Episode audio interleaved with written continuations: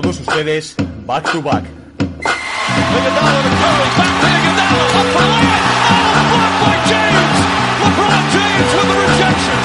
Anthony. Anthony for three.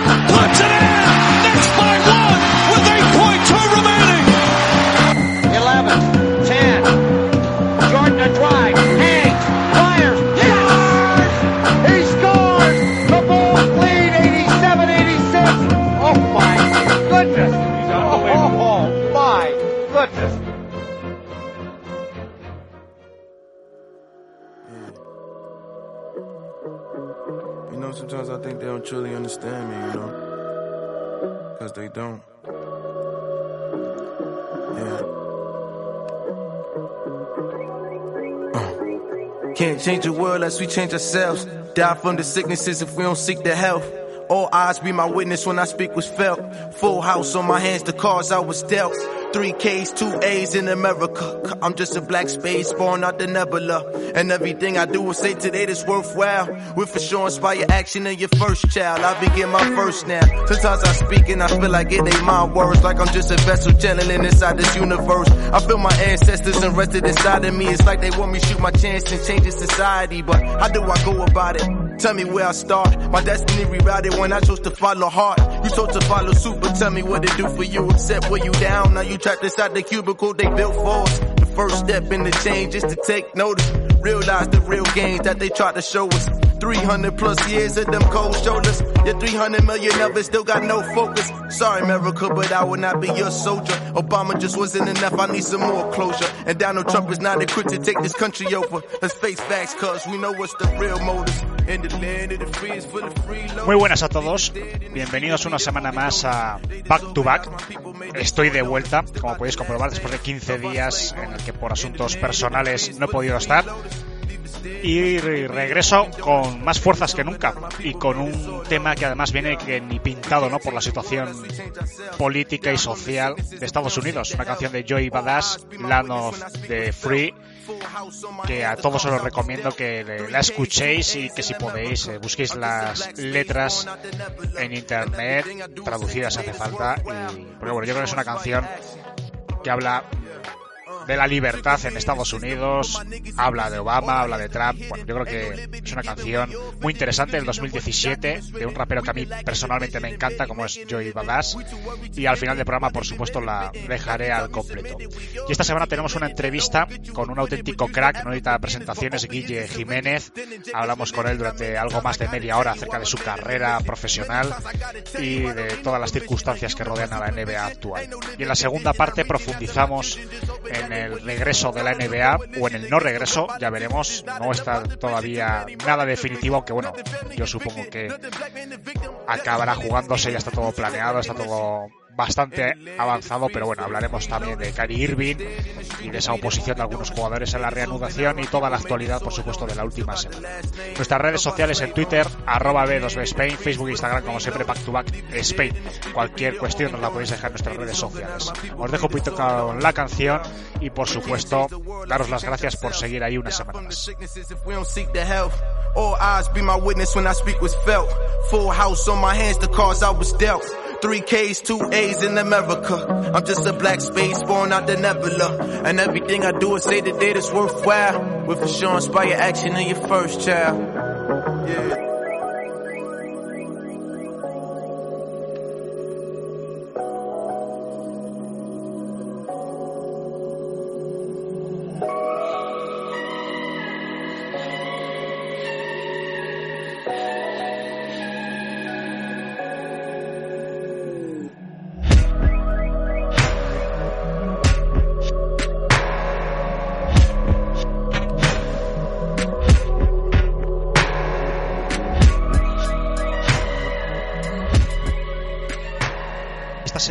En la primera parte del programa nos acompaña un auténtico crack.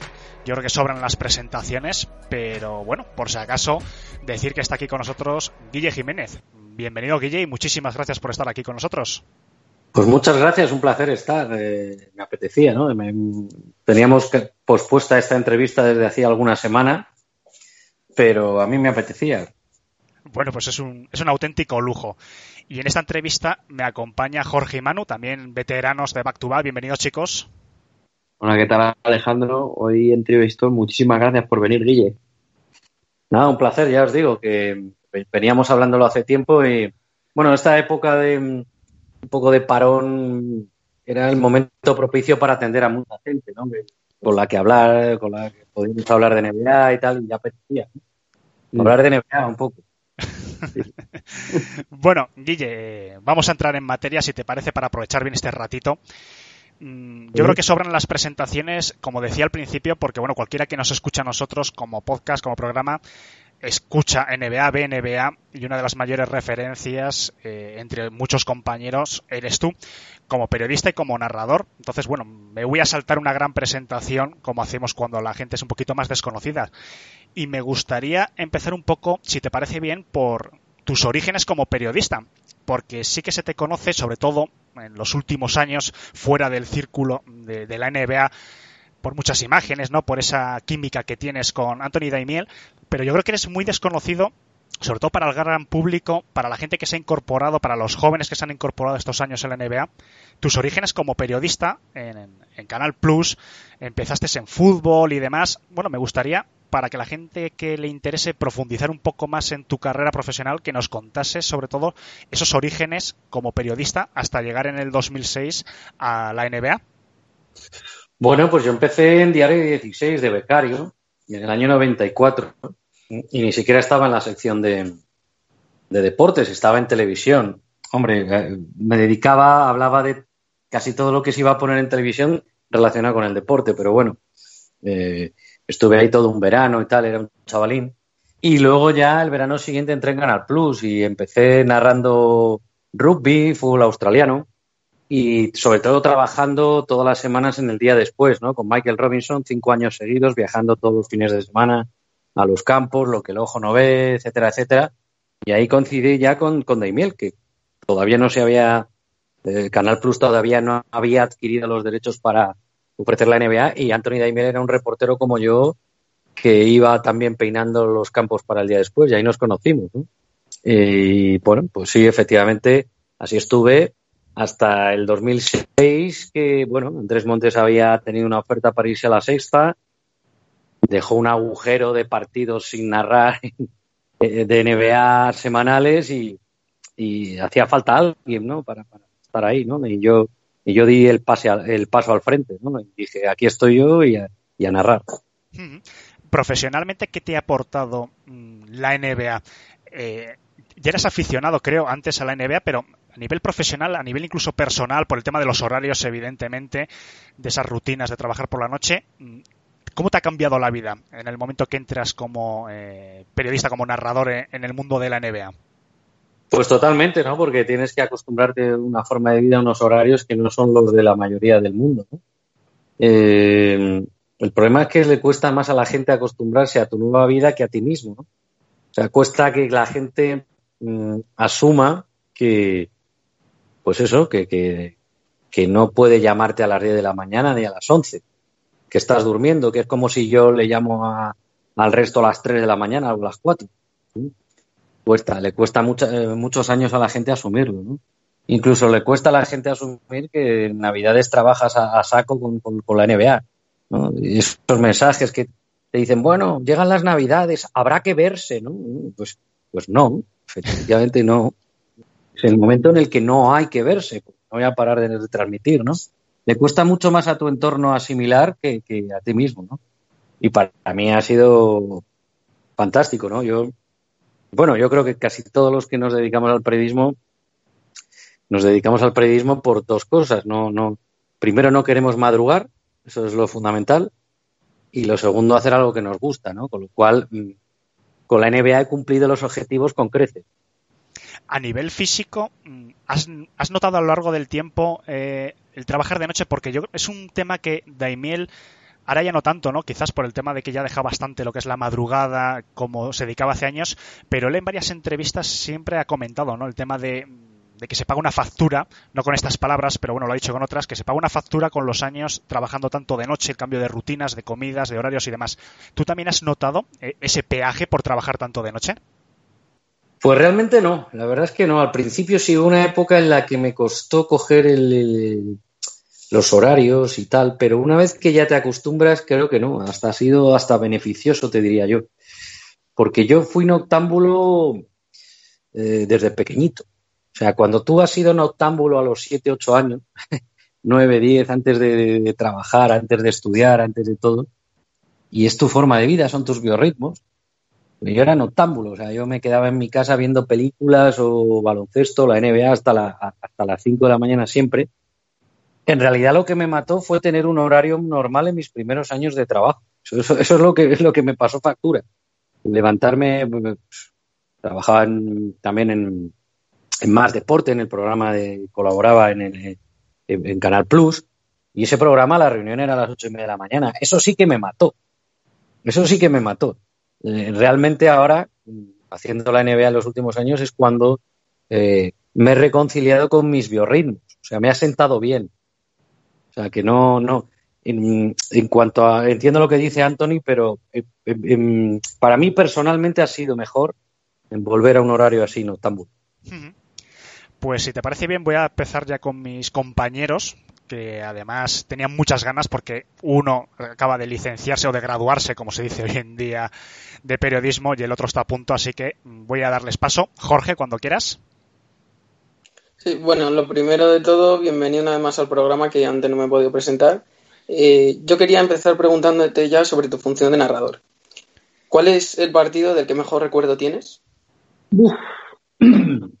Tengo muchos recuerdos, ¿no? El, séptimo de la final entre los Warriors y Cleveland, en la remontada de Cleveland, el triple de Kyrie Irving, creo que es el partido más importante que he hecho en mi vida y, seguro, y no sé si haré alguno más importante, ¿no? Porque eh, muy pocas finales en los últimos 25 años han llegado al séptimo partido y, menos con una remontada y menos resolviéndose con un triple en, en los últimos instantes. ¿no? Eh, creo que ese es el más importante, pero yo recuerdo un, mi recuerdo más bonito es el, partido aquel que ganan los Warriors en Oklahoma, temporada regular. Estaban buscando el récord de victorias de la historia de la NBA contra los Thunder de, Westbrook y Durán.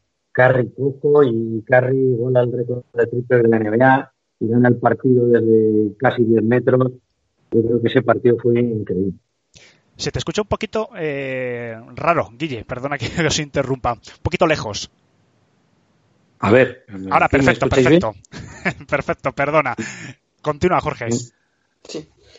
Eh, bueno, eh, ahora lo que, que, lo que quería preguntarte es que a la hora de narrar partidos de la NBA, ¿qué es para ti lo más exigente?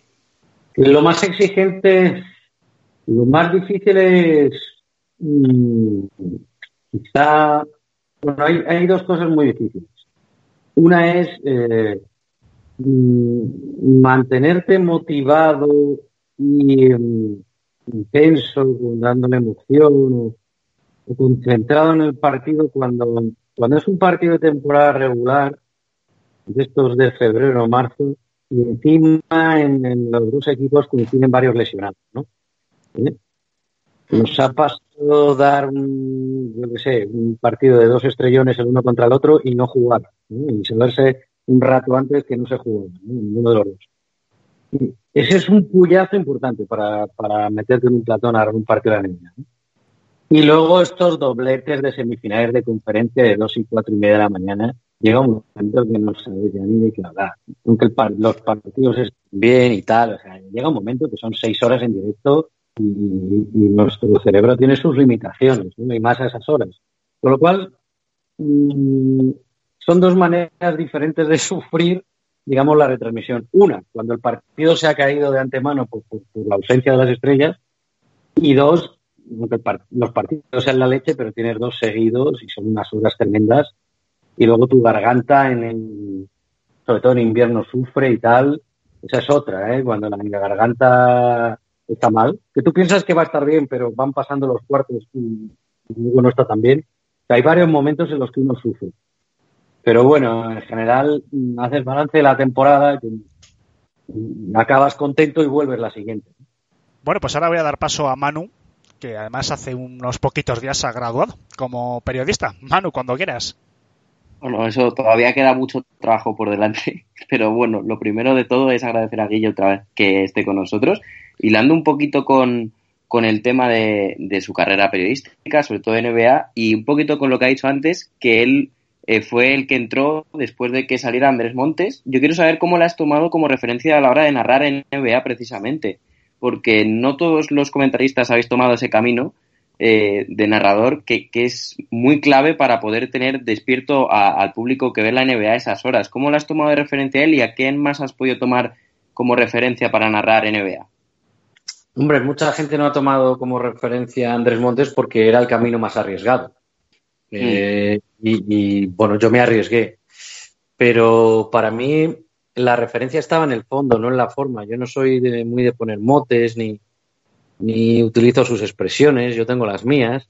Pero el concepto básico sí que, sí que ha sido fundamental para mí eh, la herencia de Andrés Montes. El concepto básico de entretenimiento y, ¿no? y de pasarlo bien y de hablar de otras cosas y tal. Lo que pasa es que yo por edad mi gran referencia en realidad no fue Andrés Montes. Cuando Andrés Montes empezó a narrar de la NBA, yo ya tenía una edad y había visto a muchos jugadores y 20 años de NBA cuando Andrés Montes empezó a narrar la NBA. Yo había visto a, Ramón Trecet en televisión española con Esteban Gómez. Lo que pasa es que a la gente joven le, parece que, que, que, lo más veterano es Andrés Montes. No, cuando yo conocí a Andrés Montes, yo llevaba 20 años viendo NBA. Eh, entonces, digamos que Treced fue la gran referencia en España porque es exactamente cuando se empezó a retransmitir la NBA en España, que se daba un partido los viernes por la noche en diferido y, lo hacían Ramón Treced con Andrés Montes. Y Treced tenía ya esa manera de retransmitir, aunque yo tengo a Andrés Montes en, un pedestal, ¿eh? más con él 10 años seguidos en la redacción, sentándonos uno al lado del otro y claro que le he admirado mucho, pero los que tenemos una edad, pues no nos hemos criado con Montes, lo podéis entender. Lo repito, yo cuando conocí a Andrés Montes y Andrés Montes empezó a narrar, a narrar la NBA, yo llevaba 20 años viendo NBA. Que se dice, se dice pronto. Me gustaría, ahora que has hablado de, de Ramón 13, que yo no le pillé porque, bueno, yo voy a hacer 36, empecé muy de chavalín, sí que me acuerdo de partidos en diferido que mi padre era muy aficionado a la River y ese ¿no? ese, esa rivalidad con Maggie Johnson y tal. Pero claro, yo mis primeros recuerdos más conscientes ya son en, en Canal Plus con, con Daimiel, evidentemente, y, tal. Pero me gustaría hacer una, una pregunta en general, una reflexión, Guille, que yo no sé si estás conmigo de acuerdo o no.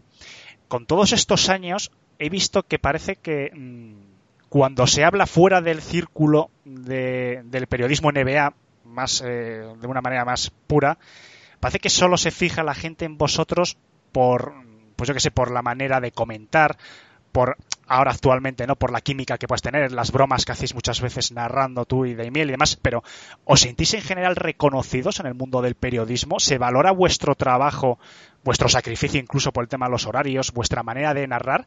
¿O solo se fijan en, en lo que es el envoltorio? Bueno, a ver, la mayoría del periodismo deportivo no tiene ni idea ¿no? de, de, NBA. Entonces es más difícil que valoren el, periodismo NBA. Eh, sobre todo en ciertos medios que están, digamos, dirigidos por gente de, cierta edad, ¿no? Bastante más mayores que Anthony que yo. Esa gente eh, ha conocido un deporte en el que lo primordial después del fútbol era el ciclismo, el boxeo y los toros. Entonces, eh, no le hables de la NBA, no entienden nada. Pues mucha de esa gente es la que está dirigiendo, ha dirigido los medios de comunicación más importantes, los periódicos deportivos más importantes de los últimos años. Entonces, claro, le ha costado mucho a, esa gente valorar eh, nuestro trabajo. Pero, eh, bueno, en los últimos años está llegando gente más joven a, a puestos directivos, a puestos de, mando en, los medios de comunicación, que sí que mmm, valoran mucho esto, ¿no? Entonces, pues, cada vez más nos vamos sintiendo valorados, ¿no? No solo por el envoltorio, también por el fondo, pero en general por todo. Y luego hay algo que con lo que no pueden, contra lo que no pueden luchar los, los que quieran eh, hacer de un lado a la NBA, y son las audiencias son las audiencias. Hay, hay partidos de la NBA a las 3 de la mañana que dan audiencias que no se hubieran imaginado esta gente nunca en la vida. Y claro, contra eso no se puede luchar, ¿no? Hace poco, hace un par de años, el partido del día de Navidad en, Movistar mm, dio más audiencia que las cadenas en abierto, la sexta, Antena 3, lo que estaban dando, dio más audiencia, ¿no? Y ya en audiencias relativas, en ser a las tantas de la mañana, ni os podéis imaginar. Con lo cual, al final, unos lo han reconocido porque, porque lo apetecen, porque lo valoran, y otros porque no les ha quedado más remedio al ver la repercusión que tiene la, la NBA hoy en día, con lo cual cada vez poco a poco sí que nos vamos sintiendo más reconocidos desde cualquier punto de vista. Bueno, pues ya nos queda diez minutillos. Vamos si quieres hablar un poquito más ya de NBA de una manera como que ya se está acercando la reanudación, esperemos, también vamos a tratarlo un poquito eso. Mm, sabemos que eres de los Warriors. ¿De dónde viene esa afición a, los Warriors? Además, eh, porque tú, por edad, imagino que te aficionaste a, Golden State en una época que no eran los Golden State actuales, ni tenían esa cobertura, ni, ni, este éxito que han tenido los últimos años y demás. ¿De dónde viene esa afición de Guille por Golden State Warriors? Claro, claro, es verdad, tienes razón. Eh, lo he contado varias veces, pero, pero lo voy a ampliar. Eh, vamos a ver, eh, la gente cuando, cuando los Warriors estos actuales empezaban a prometerme, me, preguntaban, oye, ¿tú qué eres de los Warriors? ¿Crees que van a hacer algo a corto plazo, a medio plazo? Y yo decía, estos Warriors de Curry Clay Thompson tal tienen buena pinta, pero no sé si para ganar ya tal. Y luego jugaron cinco finales y ganaron tres anillos. Claro, yo venía de ser de los Warriors de, aquella época, de Baron Davis, de Kelena Zuwicki, Andris Biedrins, Stephen Jackson, Monta Ellis. Aquella época, pues años 2006, 2007, cuando eliminan a, Dallas Mavericks, que Dallas había sido el mejor equipo de toda la temporada regular. Y se enfrentaron contra el octavo de conferencia, que eran los Warriors, estos Warriors, y eliminaron a Dallas, los Mavs de Novisky. Pero es que ya desde pequeñín yo, aquellos Warriors con Chris Mullin, con Marchulenis y tal, ya me gustaban. Con lo cual mm, ha sido mm, algo que siempre me ha atraído desde, desde mi infancia y me ha ido alimentando. Y cuando me quise dar cuenta, los Warriors estaban ganando anillos. Así que no, no, no soy de los Warriors en los últimos años, ya lo sabéis. Sí, sí, sí, por eso, que además que un poquito pues viendo, ¿no? Eh, por edad y demás, eh, coincidiste en unos años que no es que fuese mal eh, equipo, todo lo contrario, porque Mullin yo creo que es un jugador muy poco conocido, quizás dentro del círculo más especializado en la NBA, pero muy buen jugador, pero además en España en esos años no era un equipo prácticamente no conocido porque el aficionado le conocería, pero muy poquito, muy poquito conocido fuera de lo que eran, pues esos Lakers, Boston, Pistons eh, y demás, que eran lo que más se veía quizás en España. Pues eso siempre he tenido la, curiosidad de, saber el origen ¿no? de, esa afición. Sí, sí, era, pero era el equipo divertido porque jugaban todo con bajitos, con Don Nelson de entrenador, con eh, Mitch Richmond también, ¿eh? recuerdo perfectamente, y era un equipo divertido. Entonces a mí me gustaba ese baloncesto y, luego ya con, pues eso, con Byron Davis y demás, aquella época Monta Ellis, pues fenomenal, ¿no? Y claro, luego empecé a narrar partidos de, universitarios y conocí a Stephen Curry en, Davidson, ¿no? Y, me enamoró, o sea, Curry me, me pareció algo superlativo. Imaginaros lo que ha hecho la NBA, pues imaginaros a nivel universitario en Davidson. O sea, hacía lo que le daba la gana, ¿no? Entonces, eh, claro, si yo ya era simpatizante de los Warriors y ese chico que me había enamorado llamado Curry iba a los Warriors, pues de qué iba, de qué equipo iba a ser yo, ¿no? Y, claro, y, luego cinco finales y tres anillos. Pues nada, pues ahí sigo, ¿eh? No me bajo del carro. bueno, vamos a hacer el problema, es que ahora van a decir que, te subiste al carro ahora. Ese es el problema. No, yo creo que no. Yo creo que conmigo ya está explicado hace tiempo. Yo creo que saben que no. Bueno, pues una última ronda breve de preguntas, chicos. Jorge, cuando quieras. Sí, bueno, hilando con el tema de los Warriors, eh, ¿consideras que la dinastía de la franquicia en estos últimos años ha terminado con la marcha de Durant de este pasado verano? ¿O por el contrario, piensas que todavía tienen eh, piezas para alargar este legado? No, no, no. La, dinastía de los Warriors no empezó con Durant. Y si Durant no, no, empezó no, sino acabó. Claro, no, por eso que por eso te contesto que los Warriors ya estaban marcando una dinastía antes de llegar Durán. Durán no es la pieza clave de ninguna dinastía. Sin él fueron campeones y sin él batieron el récord de victorias de toda la historia de la NBA.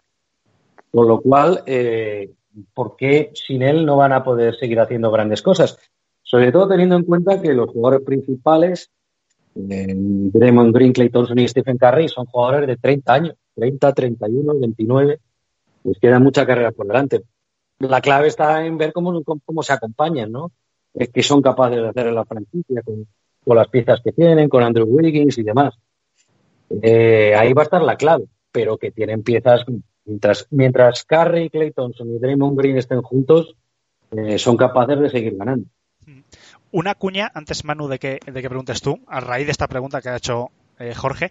Guille, ¿tú piensas que la llegada de Kevin Durant a los Warriors, toda la polémica que hubo y demás, ha desvirtuado un poquito lo que es la, esta dinastía, o por lo menos el título en el que estuvo Kevin Durant? No, bueno, Durant estuvo dos años seguidos, el 4-1 y el 4-0 a Cleveland en, en 2017 y 2018. Eh, no, para nada, ¿por qué? Otros equipos montaron grandes conglomerados de jugadores, empezando por los Chicago Bulls de Jordan, ¿no? Y, y bueno, y, no nos olvidemos que los Lakers juntaron a dos de los cinco mejores jugadores de la NBA de toda la historia durante varios años, Magic Johnson y Karim Abdul-Jabbar. O sea, que no, no creo que se haya desvirtuado nada, al contrario. Yo lo digo sobre todo por la polémica que se ha creado, todas las críticas ¿no? de hacia Kevin Durant y hacia la franquicia y demás.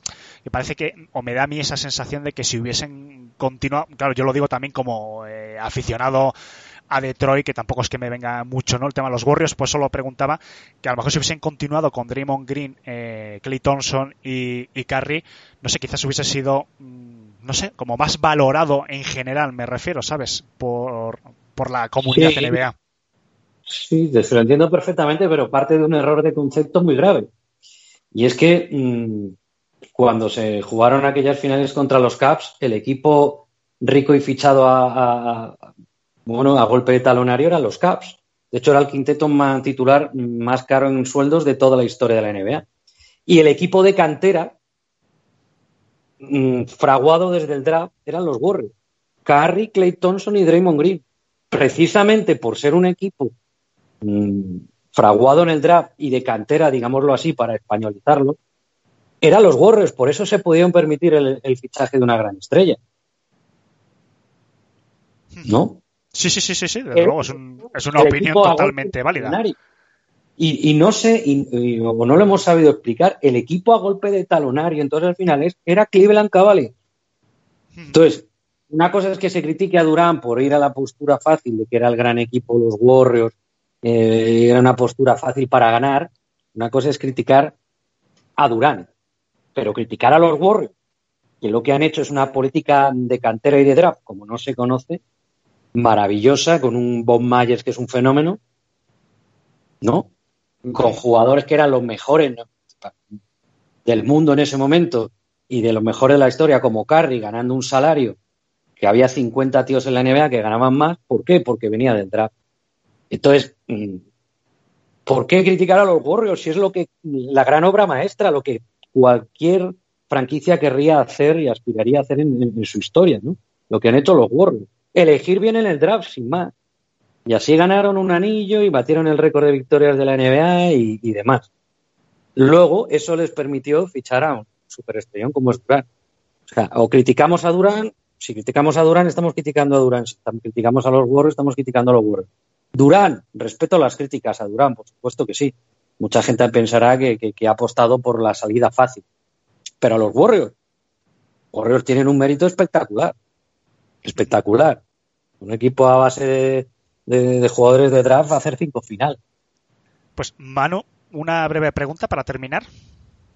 Sí, bueno, estamos hablando de, de, lo que ha sido un poco el presente más reciente de la NBA, pero a mí me gustaría saber, eh, has hablado también un poco del caso Curry antes en la universidad en Davidson, que, que fue un momento complicado para él, porque no se le estaba valorando mucho.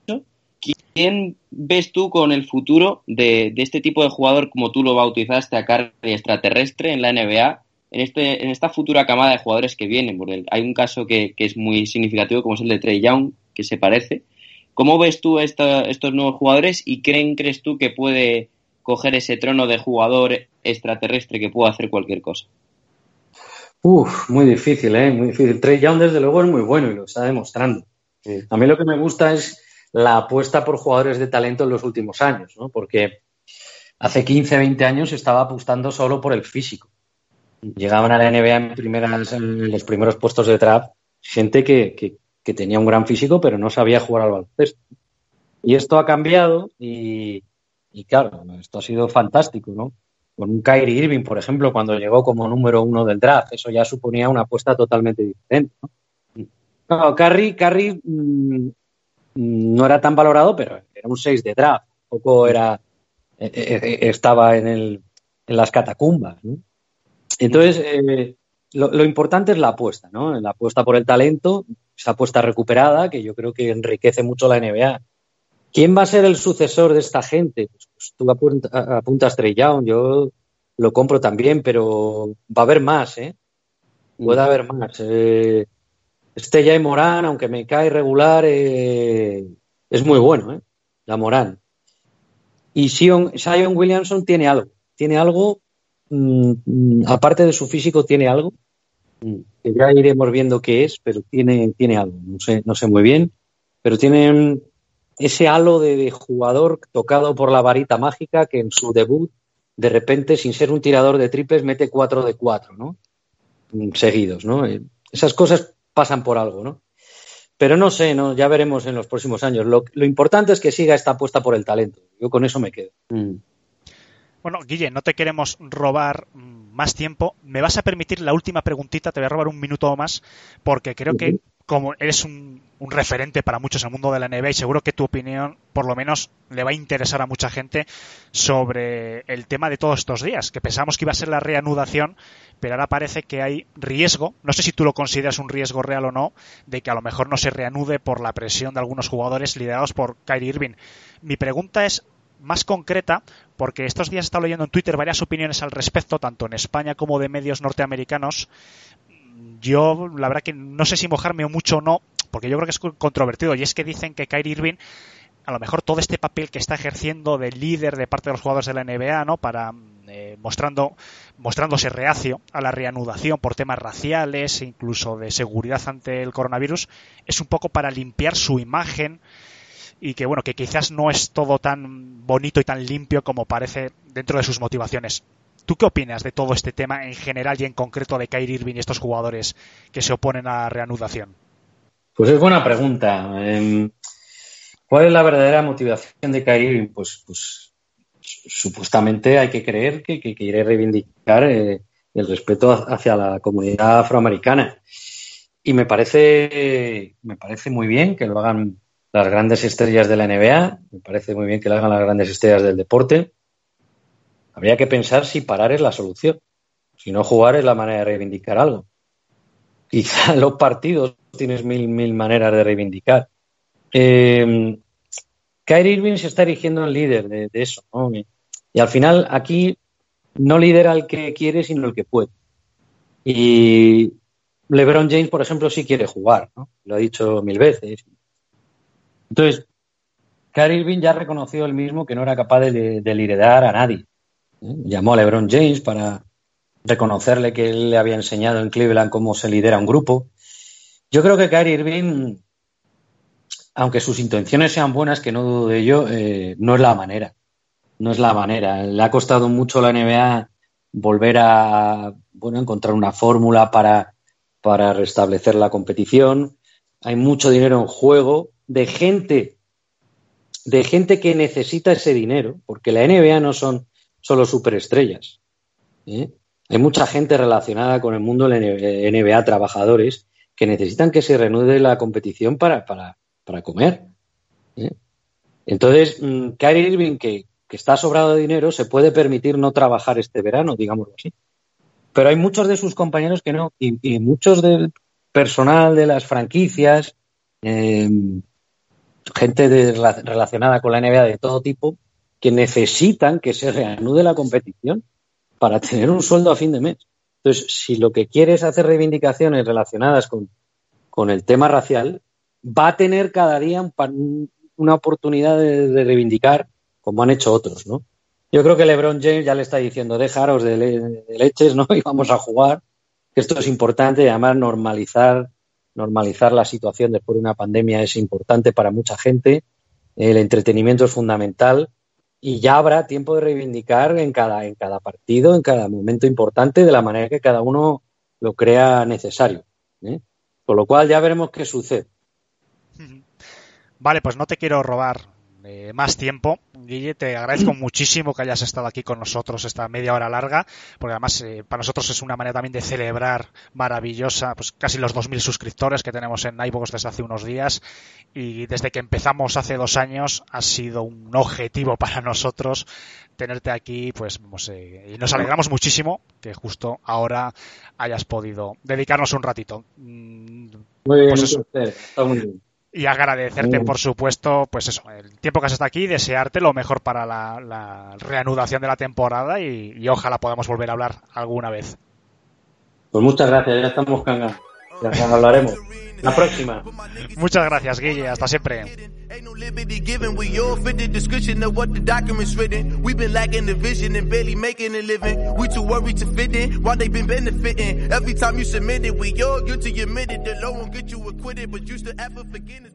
Pues muchísimas gracias a Guille Jiménez. La verdad que ha sido un auténtico placer y un honor, la verdad, que haya estado con nosotros estos 35 minutitos. Muchas gracias a él y, por supuesto, a Manu, que se ha tenido que marchar. Pero bueno, se marcha Manu, continúa Jorge y viene Sergio. Sergio, bienvenido. Una semana más. No voy a dejar aquí este taburete sin tres patas, por lo menos. Esta semana estamos poquitos, pero bueno, vamos a mantener el pabellón alto. Y hablando de pabellón alto, por supuesto, agradecer, lo he dicho un poquito en la intro, agradecer lo bien que habéis llevado estos 15 días el programa, que he tenido que estar por motivos principalmente laborales fuera. La verdad que es un orgullo saber que el podcast está en buenas manos. La verdad que muchas gracias a los que estáis aquí y a los que no han podido estar esta semana. La verdad que es un auténtico honor escucharos lo bien que habéis llevado el programa. Nada, me alegro muchísimo de no tener que presentar esta semana. Vaya, con los temitas tan interesantes que tenemos, que bueno, no son muchos, pero yo creo que sí que nos vamos a centrar eh, en las posibles consecuencias de lo que nuestros oyentes imaginarán, que son esos rumores. Más que rumores es la insistencia por parte de algunos jugadores en la NBA liderados por Kyrie Irving que aparentemente, porque claro, yo digo aparentemente porque tampoco hay unas declaraciones explícitas en las que Kyrie Irving y, u otros jugadores digan que no quieren reanudar, están poniendo, sí que están poniendo pegas, están poniendo, eh, bueno, se, están quejando, por decirlo de una manera fina, de que quizás las medidas que está proponiendo la NBA quizás no sean las, suficientes, sobre todo por el tema, ellos se, se basan en dos patas, ¿no? Principalmente, que es el tema del coronavirus y el tema racial. Yo creo que cada jugador está enfocando de una manera. Entonces, yo creo que aquí se abre un melón importante, un melón de debate. Vamos a intentar tratarlo en este programa de una manera lo más profunda posible, dentro de nuestras limitaciones, evidentemente. Pero yo creo que es un tema bastante interesante. Entonces, bueno, Chicos, vosotros me interrumpís cuando queráis, por supuesto, aportáis y nuestros oyentes, por supuesto, pueden eh, aportar al debate también en iVoox o nuestras redes sociales. Vamos a empezar un poquito poniendo en antecedentes, y es que Kyrie Irving hace unos días, bueno, tiene una videollamada, dicen algunas fuentes que es con más de, o aproximadamente unos 100 jugadores. No todos, evidentemente, eh, estarán de acuerdo con él, pero bueno, la videollamada son 100 jugadores que tendrá buena conexión a internet para que aguantar esa videollamada a Kyrie Irving y mm, digamos que él manifiesta que está pues en contra de la reanudación, él sobre todo por el tema racial, evidentemente. Él dice que mm, bueno, incluso usa ah, algunos jugadores esas palabras fuertes, pero bueno, voy a matizarlas un poco porque ellos hablan incluso de esclavitud, de encerrar una serie de afroamericanos o, de negros, dicen ellos, incluso de nigas, en plan despectivos, ¿no? En Orlando para entretener a las masas, para desviar la atención, ¿no? del movimiento tan importante que está habiendo de, defensa de derechos raciales, de igualdad racial, mejor dicho. Entonces, bueno, Kyrie Irving lidera un poco este movimiento mm, en contra y a partir de aquí empiezan a surgir otros jugadores que empiezan también a poner pegas, algunos también por el tema racial y por otros de, sobre la propia seguridad en cuanto al virus, de que no se filtre el virus y demás. Entonces, con todo esto, pues hay un pequeño lío montado, porque hay muchas consecuencias, hay eh, supuestas llamadas también al orden por parte de LeBron James, que es uno, evidentemente, de los mayores interesados en que la liga se reanude, ¿no? Porque los Lakers es un claro candidato. Incluso hay un compañero, eh, Howard, que, bueno, también se muestra reticente hacia esta reanudación, pero bueno, ahora parece que ha matizado a través de su agente. Bueno, la verdad que un poquito follón.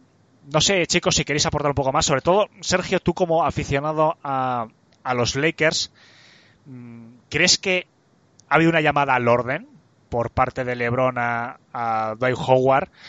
O bueno, no lo sé, o a, lo, mejor él mismo se ha dado cuenta de lo que ha dicho y no quiere abrir un enfrentamiento en el vestuario. No sé cómo lo ves, porque ha habido, no sé, un poco, a mí me sorprendió la verdad que Howard se metiese en este berenjenal. Eh, vamos a empezar diciendo, que no lo has dicho tú, lo, lo, han dicho, lo he escuchado en varios podcasts, lo he leído en varios artículos, el tema racial en Estados Unidos y el coronavirus son cosas infinitamente más importantes que la NBA. Lo dice siempre Pepe Rodríguez también, es decir, vamos a partir de esa base, que es decir, no nos vamos a meter ni evidentemente diciendo que el racismo es importante ni el coronavirus es importante. Una vez partiendo de esa base y volviendo a esto, LeBron James es el jugador más influyente de la liga casi con total seguridad y probablemente es, está entre los dos, tres deportistas más influyentes de todos los tiempos y de nuestra era y mucho menos. Es decir, este plan de echarse para abajo, no sé qué, intentar retirarse de la, de la liga o desmarcarse de la liga en la reanudación y tal, eh, es un tema que sin LeBron James es muy, muy, muy, muy difícil. Es decir, tienes que tener a tu barco a LeBron James porque es que es capaz de movilizar una cantidad de gente y una cantidad de opiniones, tanto a favor como en contra, que es estratosférica y está muy por encima de incluso jugadorazos como Kyrie Irving o de otras superestrellas como Harden, Westbrook o quien fuese. LeBron James está muy por encima de todo eso por lo que supone como persona, por lo que ha sido siempre, por la calidad de jugador y por lo carismático e influyente que es fuera de la pista. Entonces, sea por una cosa o por otra, Howard se dio cuenta que cuando se empezaron a sacar sus palabras de todo en contexto, porque además yo no encontré muy bien las palabras, las he buscado por ahí, están como declaraciones de declaraciones que ha hecho él, no encontré las originales, pero era como un poco bastante más suave que, por ejemplo, Kyrie Irving. ¿Vale? Que sí que ha sido un pelín más directo. Entonces, creo que en cuanto ha visto el berenjenal que se puede meter, que la liga camina a una reanudación, y si no caminas a una reanudación, él sigue siendo compañero de equipo de LeBron James, y que es el mejor jugador de su equipo y que él es un jugador bastante importante en la rotación, ha decidido hacer paz, sea por llamada directa de LeBron James, pero LeBron James tiene tanta, tanta capacidad, sobre todo en el tema racial este, porque nadie se le puede echar en cara que él no ha nunca por los derechos raciales ni nada de eso. Entonces, tiene tanta autoridad que, hiciese llamada o no, la presión evidentemente la ha sufrido por ser compañero de equipo de LeBron James. Ahora bien, no creo ni que LeBron James necesitase llamar para que le diese esa rectificación que él se dará cuenta solito o su agente se lo diría, oye, mira, que estás en una oportunidad de anillo, mira, estás ahí jugando con Lebron, Lebron no ha dicho nada, pero lo que es importante es que sin Lebron esto no sale adelante en cualquiera de los sentidos. Si tú eres la NBA y quieres jugar en Orlando, tienes que tener a LeBron de tu parte o bastante de tu parte. Y si tú eres eh, Kyrie Irving y quieres poner en contra de la NBA o quieres jugarla o aplazarla o suspenderla o hacer lockout, tienes que tener a LeBron James de tu parte. Entonces, este eh, LeBron James influye de esa manera tal. Yo creo que las palabras de Howard han sido matizadas por eso. Justo por, mira, uff, que es LeBron James. Pero también eh, otros muchos jugadores han ido también rectificando, saliendo hacia un lado, saliendo a otro. Incluso si no recuerdo mal, ha habido alguien que ha pedido a LeBron que se pronuncie. Todo el mundo quiere saber su opinión, pero bueno. También hay, ¿no? había un filósofo que decía que no pronunciarse en sí es, una, un, es un pronunciamiento. Así que así está el tema. Que también un equipo liderado por Kyrie Irving en cuanto a bueno, los derechos raciales es verdad que él entiende bastante el tema porque recordemos que es un chaval que viene de un barrio humilde de Nueva York. ¿Era de Nueva York? Sí, era de Nueva York. De un barrio humilde, de una familia muy pobre, que seguro que ha sufrido. Pero al final eso era cuando él era joven. Ahora es un rico, un señor de que cobra 40 millones al año. Y bueno, no voy a decir que no sea, porque evidentemente lo es, voz autorizada para hablar del tema, pero es un jugador que nunca se ha reconocido ni caracterizado precisamente por tener eh, reacciones comedidas ni ser especialmente convincente con sus argumentos. Recordemos que eh, estoy seguro que a día de hoy sigue creyendo que la Tierra es plana, que no parece relevante, pero lo es porque da a entender el tipo de persona que puede ser. Las claves tengo aquí apuntado he hecho un poquito los deberes porque es un tema bastante jugoso. O sea, los principales puntos de la llamada, lo que se ha filtrado, evidentemente, eh, hay cuatro o cinco puntos principales, ¿no? Empezaron, bueno, uno de los puntos, que parece que fue Donovan Mitchell, quien trató este tema, bueno, expresó ¿no? sus dudas acerca del aspecto físico de que van a tener los jugadores, que también, por ejemplo, Jason Tatum también se ha filtrado, ¿no? De que a lo mejor, no que se opusiese, pero que también tenía reticencias, ¿no? Por posibles riesgos importantes de lesiones, ¿no? Tras este parón. Eso fue uno de los puntos, evidentemente. Aquí me gustaría hacer un paréntesis porque tanto Donovan Mitchell como Jason Tatum eh, son jugadores que aspiran a firmar renovaciones o bueno, voy a decir renovaciones, porque lo normal es que los dos jugadores se queden en sus respectivos equipos firmando máximos. Entonces, parece que no. Lo que están más mirando el tema del riesgo físico, aparentemente son jugadores que se están eh, jugando, nunca mejor dicho, posibles renovaciones con sus equipos. Bueno, esto es uno de los puntos. Otro punto que fue uno que de los que también trató Kyrie Irving junto a Chris Paul fue que les preocupa que para la temporada siguiente, o sea, ya no estaríamos hablando de esta, estaríamos hablando de la 2020-2021, que toda la temporada parece que ellos tienen la idea de que la NBA como organización mm, la quiere jugar sin público. Claro, esto también va a hablar, también hay que tratar un poco el tema de la evolución del coronavirus, que después hablaremos un poquito en Estados Unidos, porque tampoco es que esté siendo especialmente positiva, pero bueno, ellos tienen ese miedo, ¿no? Por todo lo que ello en, conlleva en cuanto a factores cancha, la presión del público, ¿no? evidentemente. Otro de los puntos importantes es el que sacó Howard, que básicamente también coincide con Kyrie Irving, y es la crisis social y racial que tiene ahora mismo Estados Unidos a raíz de, eh, esos, de esos hechos tan trágicos y desafortunados, ¿no? De ese fallecimiento de ese afroamericano, afroamericano por casi estrangulamiento de ese policía. Entonces, él enfatizó en que jugar ahora mismo en Orlando iba a distraer, ¿no? Eh, tanto esfuerzos de la comunidad afroamericana y, tal, y no solo afroamericana, sino toda la gente que apoya este movimiento, iba a distraer también las televisiones, ¿no? Evidentemente ya no iban a tener tanta programación, bueno, que para ellos era dar un paso atrás, jugar. Otro de los puntos importantes que parece ser que sacó eh, McCollum, el jugador de Portland Trail Blazers, fue el tema financiero.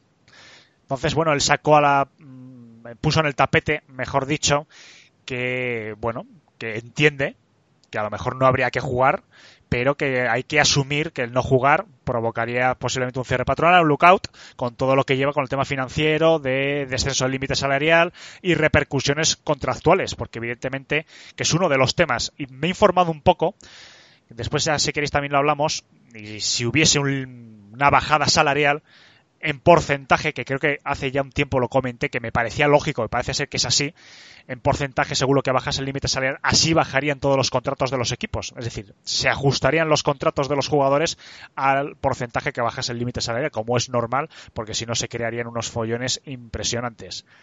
Y Carmelo Anthony, por terminar los principales puntos, sugirió una especie de donativo, por así decirlo, de unos 25.000 dólares por cada uno de todos los jugadores que estaban en esa videollamada, que deben ser unos 80, 90, 100 aproximadamente, para eh, a, la causa que cada uno eligiese. Supongo que también, evidentemente, sería una causa que tuviese que ver con, con el movimiento de defensa de derechos civiles y raciales. Mm, bueno, estos son los puntos principales. No sé qué os parece, Jorge, si quieres tratar un poquito. ¿Hay algún alguno de estos puntos que te sorprenda especialmente que se sacasen en este momento o los ves todos coherentes? No sé qué te parecen. A ver, yo, yo sobre todo esto estoy de acuerdo en dos cosas y en una, y en una desacuerdo. O sea, estoy de acuerdo con, con la idea que refleja esta rebelión de Kyrie Irving, y, pero no estoy de acuerdo con que la lidere Kyrie Irving. O sea, yo me la tomaría en serio si fuese cualquier otro jugador, por lo mismo que ha dicho Sergio. O sea, Irving es un jugador que, según es él, según ha sido desde que llegó a la NBA y todas las declaraciones que ha hecho, no hay que, no hay que tomárselo en serio. O sea, desde el momento en el que dijo, que esto también salió hace un par de días, creo, del, de New York Daily News, creo que fue, eh, Irving dijo que si la NBA no, no atendía a la petición de anular la temporada, eh, él buscaría iniciar otra liga de forma paralela a la, a la, a la propia NBA. Entonces ahí ya se está viendo que, que a él sí que le sigue impor- no es, o sea, no es el tema racial lo más importante para él, porque él ya está mirando más allá, no es, no es todo lo como él lo dice. Eh, luego, estoy de acuerdo sobre todo en los rookies del draft de 2017, que ahora son Tatum, Donovan Mitchell y además están también de Aaron Fox, Van- Bama de Bayo, que son jugadores que han mejorado considerablemente estas últimas temporadas, que también pueden conseguir un contrato bastante elevado en, cuando tengan que renovar o firmar por otro equipo, si no quieren renovar. Y entonces, pues ahí son a los jugadores a los que más entiendo que no quieran, que no quieran volver, o al menos que estén seguros de que si se lesionan, eh, llegar a un acuerdo con la Asociación de Jugadores de la NBA, que también salió hace poco esto, eh, un acuerdo por el que se les asegure que aunque estén lesionados puedan conseguir pues el contrato que, que a lo mejor ya tenían en preacuerdo con sus franquicias. Por ejemplo, lo de Tatum ya estaba claro que iba a firmar un contrato máximo con los Celtics y si se lesionase, pues al menos asegurarle una parte de ese contrato. Y, y bueno, lo que a mí lo que la de Carmelo Anthony me parece una iniciativa bastante buena, es algo que, que se puede seguir y además se reanudaría la liga y se puede seguir con la lucha racial y todo. Y sobre todo estoy de acuerdo con unas declaraciones que, que hizo LeBron James cuando salió todo esto de Irving, que, que decía que eh, se puede hacer incluso más por el, por el tema del racismo en, en América jugando, porque es como que te dan más visibilidad. Ahora mismo, yo creo que al aficionado en medio de la- NBA le dices, los jugadores, le preguntas a los jugadores que se han manifestado en las calles y la mayoría no te sabe decir quiénes han sido. Sin embargo, si juegas partidos de NBA y, por ejemplo, como en la Premier League en el fútbol, te pones en, los dorsales lo de Black Lives Matter, el, lema este, yo creo que se está dando más visibilidad al- a todo este problema tan grave que hay y, se puede luchar más por ello. Bueno, hombre, yo creo que mm, ya que has empezado tú un poquito también dando tu opinión acerca del tema, si quieres, bueno, podemos continuar. Doy un poquito yo mi opinión también sobre el tema en general y Sergio también. Mm, Yo un poquito también hablo un poco de esto de Twitter, ¿no? Yo creo que este movimiento está muy bien. O sea, es un movimiento que lleva ya muchos años, desde tiempos de Martin Luther King, eh, y totalmente justificado. Yo conozco relativamente bien Estados Unidos porque he estado allí bastantes veces, es un país que me gusta mucho. Yo creo que mm, el racismo no es algo institucional, exceptuando pequeños casos, que sí que es cierto que, ha- que, ha- que hay. Cuando digo institucional me refiero de que determinado cuerpo de policía sea racista. Yo creo que, por ejemplo, sí que estuvo el caso, me acuerdo del sheriff Sampaio, no sé que muchos a lo mejor nuestros oyentes se pueden acordar, que era de Nuevo México, que les vestía, de- les ponía esposas rosas a, a, a los eh, inmigrantes ilegales mexicanos y demás. O sea, puede haber determinados casos que sí. Generalmente los casos son casos particulares, de fulanito, menganito, de un ayudante de sheriff, de un policía, tal y que cual, ¿no? Generalmente, salvo excepciones, afortunadamente. Yo creo que este movimiento tiene carga política, yo lo he dicho desde el primer momento. Este eh, asesinato, porque es un asesinato, o como mínimo un homicidio imprudente, mm, como se calificaría aquí en España, y ahora Sergio, por sus conocimientos, incluso lo podría ampliar un poco más este tema. Yo creo que, bueno, creo no, esto ha existido también en los ocho años de Obama. Ha habido, por desgracia, muchos casos de este tipo. Yo creo que influye mucho no digo que no lo entienda, pero lo entiendo evidentemente porque todo en esta vida nos guste o no es política, pero esto no es casualidad y evidentemente los jugadores de la NBA y la NBA como organización que son muy progresistas siempre, igual que la que el fútbol americano es más conservador y demás, yo creo que de cara a las elecciones de noviembre se está intentando forzar un cambio en el país ya después cada uno que piense lo que quiera acerca de Donald Trump o del candidato demócrata y demás. Pero aquí hay una presión, evidentemente, política, porque durante ocho años durante Obama que ha habido este tipo de actos tan crueles por parte de policías sobre principalmente afroamericanos, pues no ha habido estos movimientos, no ha habido estas tensiones raciales, no ha habido estas manifestaciones. Porque ahora, evidentemente, yo estoy casi convencido de que hay tema político y es algo que no me gusta, porque yo creo que los derechos y la igualdad se tiene que defender en cualquier situación. Y es a mí lo que me mosquea y es a mí de esto lo que no me gusta. A mí me encanta este movimiento, me encanta que los jugadores eh, se manifiesten. Incluso no comprendo a la gente que dice es que LeBron James acaba de comprar una casa de 50 millones en Los Ángeles.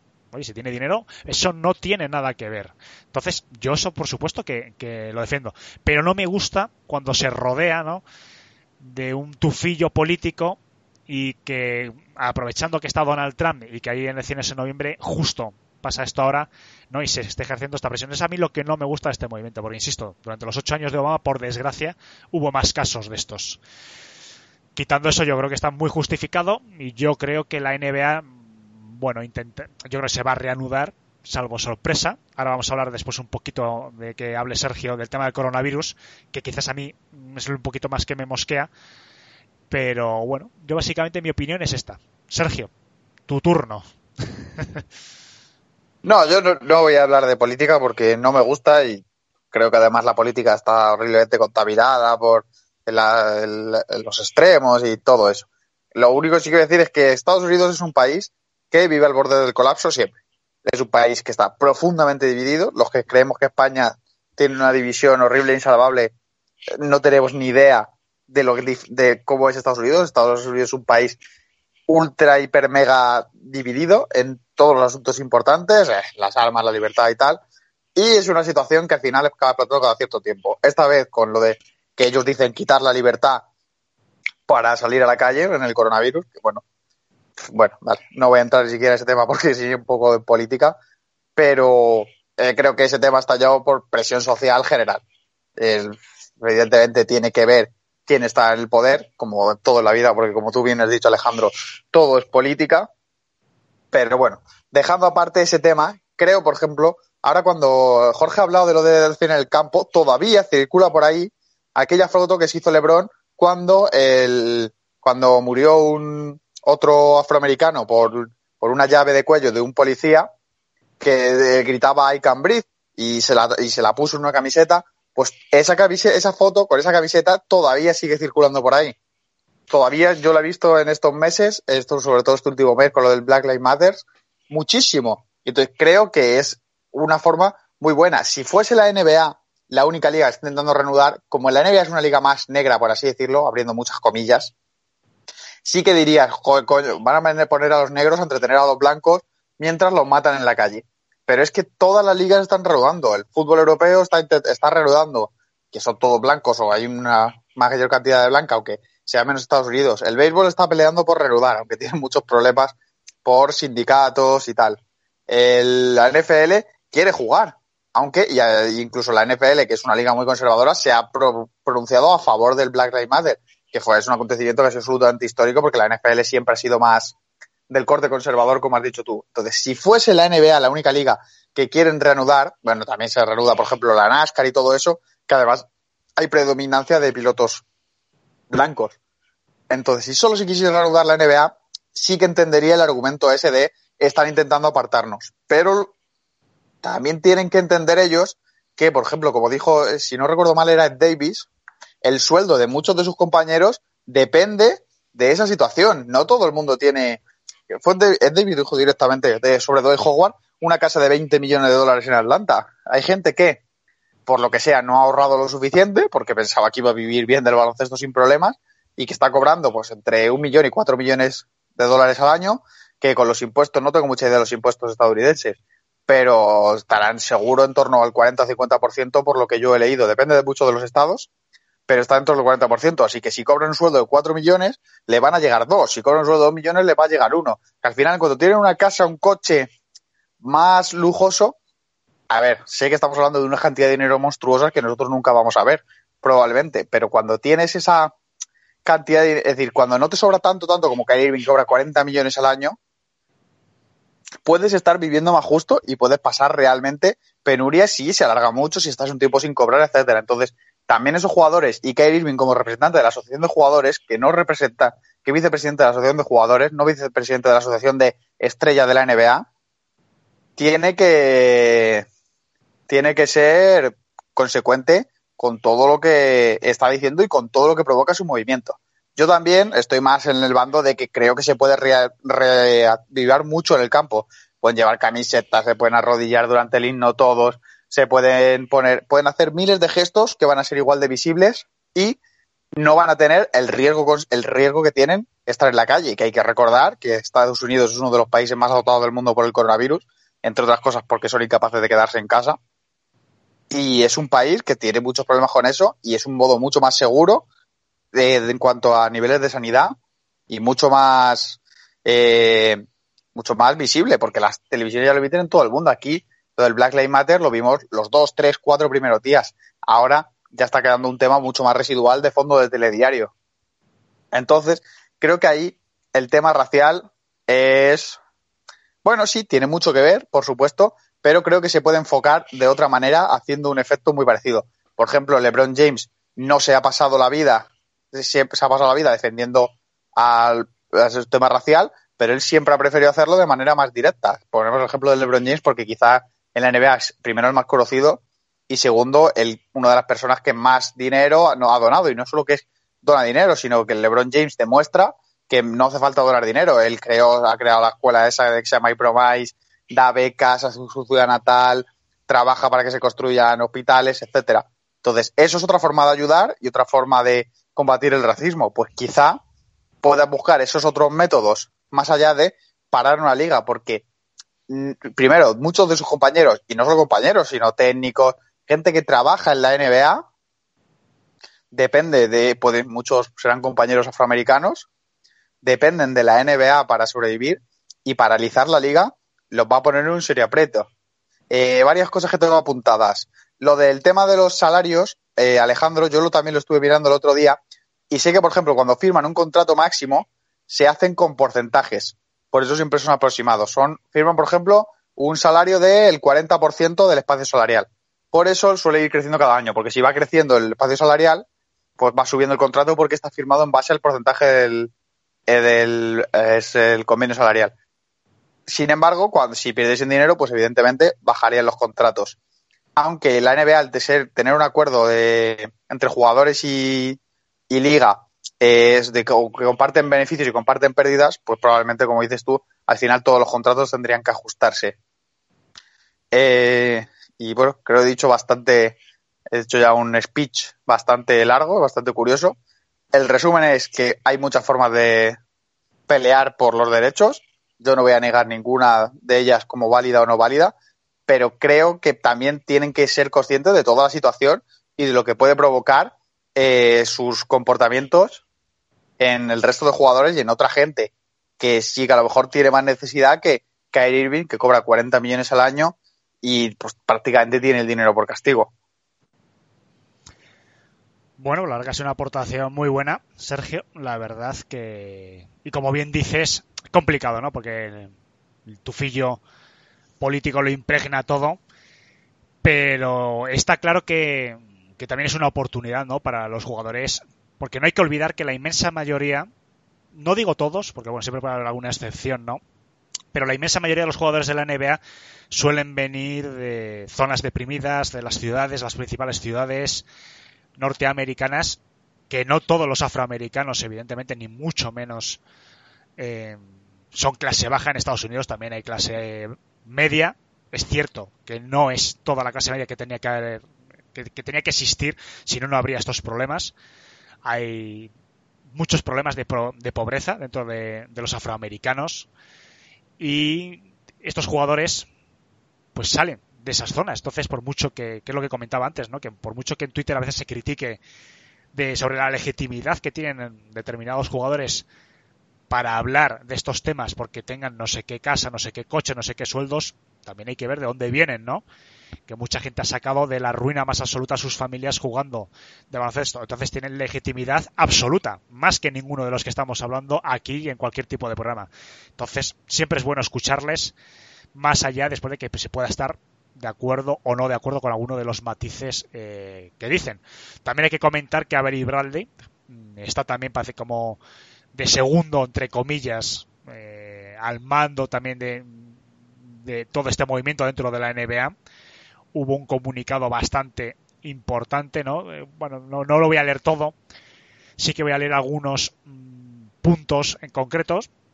Hablan básicamente de que ellos son una comunidad oprimida, de que llevan más de 500 años siendo objeto de ataques sistemáticos y demás, ¿no? Ellos yo creo que se refieren a que detrás del descubrimiento de América, pues todas las potencias coloniales usaron, evidentemente, mano de obra esclava, principalmente de la zona de, del Golfo del Congo y demás, y las llevaron para trabajar eh, en las nuevas colonias en América. Entonces, bueno, hablan de que hemos tenido suficiente, de que no van a aceptar más las injusticias raciales que continúan siendo ignoradas en nuestras comunidades, de que no se trata solo de jugadores individuales, atletas o artistas, sino que es un grupo de hombres y mujeres fuertes que se unen para el cambio. Y bueno, es un comunicado bastante interesante que se ve que consensuaron tras esta eh, videollamada y que emitieron un poco pues para, para que la gente, para que la opinión pública tuviese cierto conocimiento de lo que ellos estaban defendiendo, ¿no? Porque después, claro, de lo que se filtra, de lo que se habla de verdad y demás, puede haber también gente malintencionada, ¿no? Porque comentaba ser, eh, perdón, Sergio Jorge antes de que se había filtrado de que Kyrie Irving quería montar una liga paralela. Claro, eso es una de las cosas que se filtró al principio, que a mí me parecía raro, aunque bueno, claro, Kyrie Irving sabemos que es un poco excéntrico en algunas declaraciones de vez en cuando, pero bueno, parece que se ha desmentido, de que no lo había dicho él, de que, bueno, entonces no se sabe al final al cabo muchas veces lo que es verdad y lo que no, pero bueno, emitieron este comunicado y tal.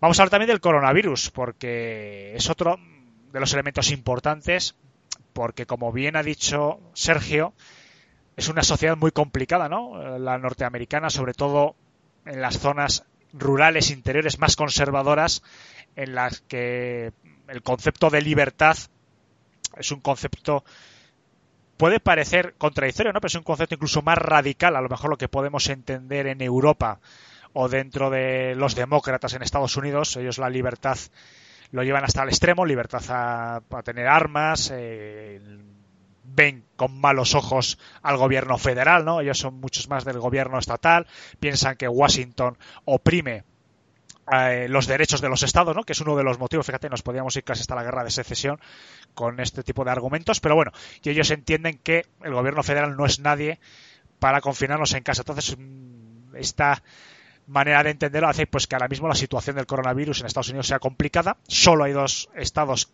que tengan una evolución favorable, que es eh, Michigan y el estado de Nueva York, y la verdad que en el sur de Estados Unidos la situación es complicada. Eh, salió hace unos días que se han hecho pruebas a más de 500 operarios en distintos días, porque la verdad que la noticia al principio se tuvo que matizar después porque no era correcta.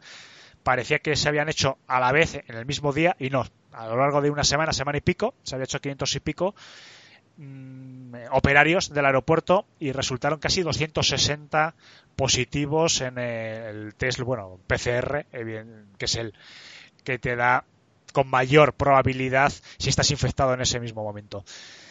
En Florida la situación es complicada, ¿no? Y aunque bueno, que por ejemplo el, epidemiólogo, así lo digo bien a la primera, de Donald Trump, él ha comentado, ¿no? Que le parece bien el plan que ha presentado la NBA para combatir al coronavirus en las instalaciones de Orlando para que no se filtre, para que no entre, o sea que él da el visto bueno yo creo que es un buen plan. Entonces yo creo que los jugadores pueden estar eh, medianamente tranquilos, pero bueno, yo no sé vosotros, Jorge, Sergio, si veis cierto riesgo de que se reanude la NBA.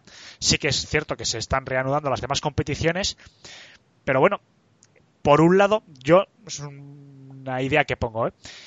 Por un lado sí que veo bien que se confinen, ¿no? Mayores controles, mayor seguridad, pero por otro lado yo también veo que es un poquito más de riesgo en el sentido de que si están todos confinados, si se cuela una cepa de virus en esas instalaciones, precisamente ese encierro que tienen es más peligroso. No sé si me entendéis. No lo sé. ¿Cómo lo veis esta situación? ¿Pensáis, ¿Pensáis que hay riesgo o que está controlado o que nos podemos llevar una sorpresa, no sé cómo veis, vamos a dejar el tema racial ahora un poquito apartado y vamos al tema del virus. ¿Cómo veis, este, pensáis que de va a estar controlada la situación en Orlando?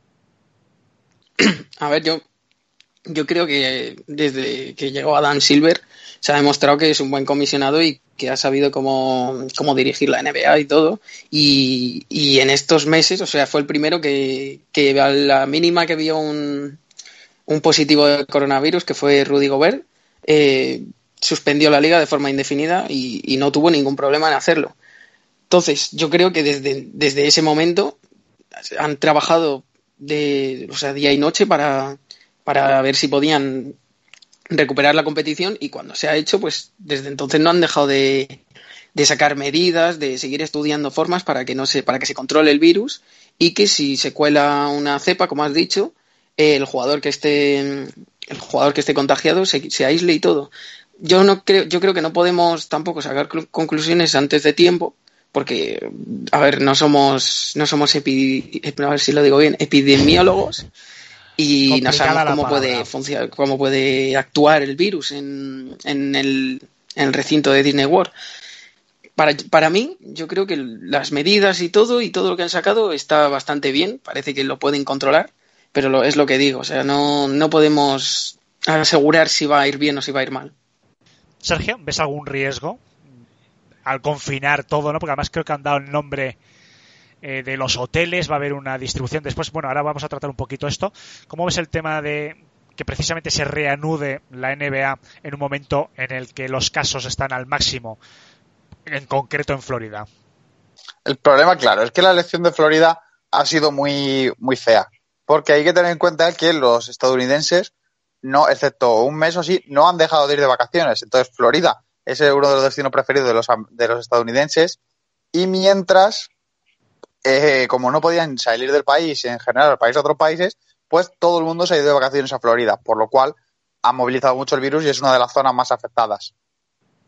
Fuera de esto, creo que el plan de la NBA, epidemiológicamente, yo no soy epidemiólogo, pero bueno, para eso estamos aquí, para opinar sin saber.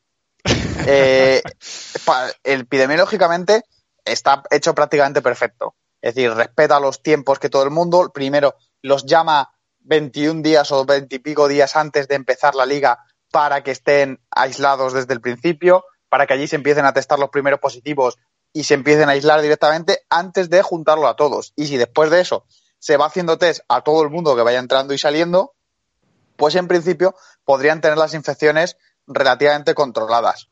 Es un país que tiene, son más medidas de seguridad de las que se están llevando, por ejemplo, la Bundesliga es el ejemplo porque es la primera liga profesional más grande que, que ha sabido cuidar mejor este aspecto. Pero bueno, ellos van y vuelven a casa y estos van a estar confinados en el mismo sitio. Entonces, creo que tiene bastante sentido que una vez que empiecen y estén todos ya y se hagan todos los test pertinentes y tal, y se revisen bien, allí ya se hace aislamiento, van a estar los jugadores uno por habitación, evidentemente, se hagan test y se vea cómo evoluciona. Desde luego, hasta que no lo juntes y no veas, por lo menos antes de empezar a reanudar la liga, cómo son los primeros positivos, recordemos cuando se hizo en la Liga Española, por ejemplo, en las dos primeras semanas se salieron, creo que fueron cuatro, cinco, seis positivos, se les mandó a su casa 15 días y cuando se les rehagan los test y salgan negativos, ya pueden volver y jugar y ya está. Entonces, el positivo no es tan grave, sobre todo si hablamos, evidentemente, de gente joven y sana, que son en su mayoría estos casos. Por lo cual, es esto. El complejo, lo complicado es que es en Florida, es una zona que está un poco fea. Si fuese, como has dicho tú, en Nueva York o en Michigan, que sí que han tomado decisiones un poco más, han sido un poco más agresivos combatiendo el virus y han logrado frenarlo, pero es que el complejo este tan grande con las canchas de baloncesto y tal, solo tenían oportunidad o en Las Vegas o en Florida. Se decidieron por Florida, bueno, quizá han tenido un poco mala suerte, aunque Las Vegas tampoco está mucho mejor, ni California, que es otro sitio donde hay también muchas canchas muy cerca, tampoco está bien, porque bueno, evidentemente la zona donde hay más canchas y donde hay más espacios son zonas más turísticas y son zonas más infectadas por un virus que evidentemente responde muy, muy negativamente en plan de que ataca mucho más cuanto más alta es la movilidad. Entonces, pero quitando eso, el plan de la NBA está bien. Luego tendrán que ver qué tal se ejecuta y una vez eh, los confinen para empezar, llegan los primeros PCRs, ahí nos podremos hacer una idea de cómo va a ser. Luego, más allá de eso, no creo que haya, si salen bien los primeros sobre todo, no creo que haya más de un par de casos. El problema ya lo comentamos el otro día, Alejandro, no sé si te acuerdas tú de, cuando nos escuchaste, eh, comentamos que el problema sería que una estrella muy importante, por ejemplo LeBron James, pero bueno, podría ser eh, Demian Lillard, podría ser Antetokounmpo, cogiese coronavirus, tuviese que estar 14 días minimísimo aislado, eh, entonces, pues ahí sería más complicado, pero al final es lo mismo que una lesión o lo mismo que tuvo mala suerte Brandon Ingram y le detectaron un coágulo en un hombro o se rompe una rodilla. Quizás sean más casos, pero bueno, veremos qué tal se reanuda, pero en general yo el plan lo veo bastante hermético y que han cubierto todos los frentes y han cubierto todo lo que se puede cubrir cuando estamos hablando de una cosa tan volátil y que al final, aunque esté muy, muy, muy, muy repasado, es un virus del que aún se desconocen bastantes cosas.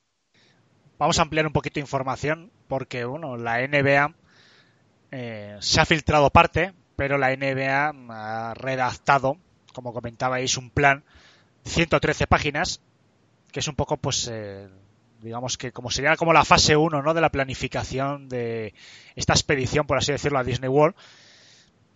Se espera que se reanude el 30 de julio, como hemos comentado varias veces, hasta prácticamente hasta octubre. Y bueno, ellos bautizan este confinamiento como una burbuja, en la que van a concentrar a, pues creo que son, si no me equivoco, 22 equipos creo que los, ¿no? 22 chicos, corregirme si me equivoco. Sí, creo que son 22 equipos. Sí, sí, sí, son 22. Y estaba leyendo aquí, que lo tenía que apuntado también. Se van a concentrar en tres hoteles en base a las clasificaciones actuales. No sé si alguno de nuestros oyentes ha estado allí en, el complejo que hay de, de Disney World.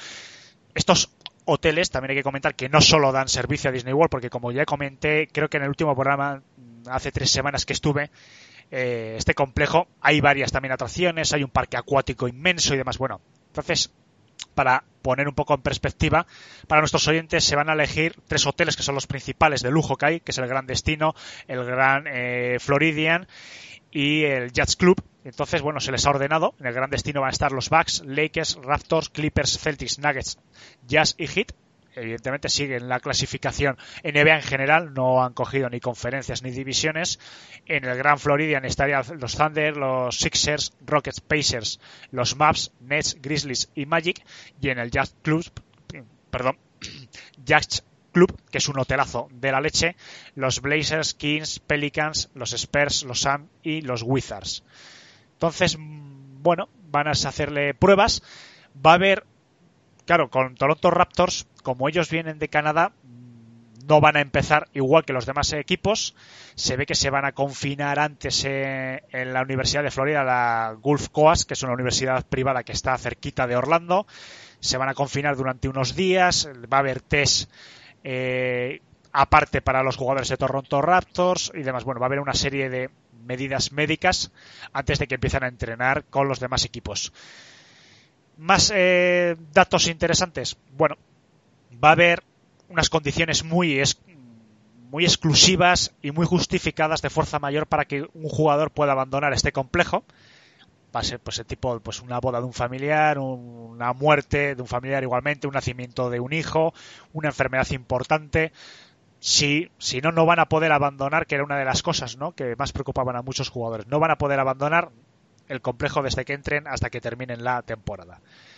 Para todo esto la NBA bueno les van a dar una serie de de distracciones por así decirlo porque si no los pobres pues a lo mejor se van a volver locos también yo lo entiendo, evidentemente. Se les va a poner salas para jugar a videojuegos, ver la televisión, piscinas, ¿no? Todos los lujos que tiene este complejo, pero manteniendo ciertas distancias. Los miembros de las expediciones pues van a contar con servicios evidentemente de pedicura, manicura, barbería, peluquero, todo lo que necesiten. Va a haber música, eh, cómicos, o sea, van a intentar que haya ciertos espectáculos. Va a haber excursiones, pues por ejemplo a restaurantes ponen en boleras, por lo que estoy leyendo aquí, incluso para jugar al golf, todo esto, evidentemente que es la gran ventaja, ¿no? Que comentaba Sergio, que esto solo lo ofrecía, evidentemente, Orlando y Las Vegas. Es que algo tan, en tan poco espacio, en tan pocas hectáreas, tanta, eh, tantas posibles actividades no se encuentra fácilmente. La comida va a estar muy vigilada, evidentemente, porque puede ser un gran foco de contagio. Lo va a vigilar el equipo de Disney que lleva el complejo aunque pueden contratar a chef. Y después ya las familias, que se espera que lleguen a finales de agosto, va a haber, pues bueno, va a haber películas para ellos, eh, pases privados, bueno, va a haber una serie de ventajas eh, para que los jugadores, que son muchos meses, evidentemente, no solo sea todo jugar. La mascarilla va a ser obligatoria.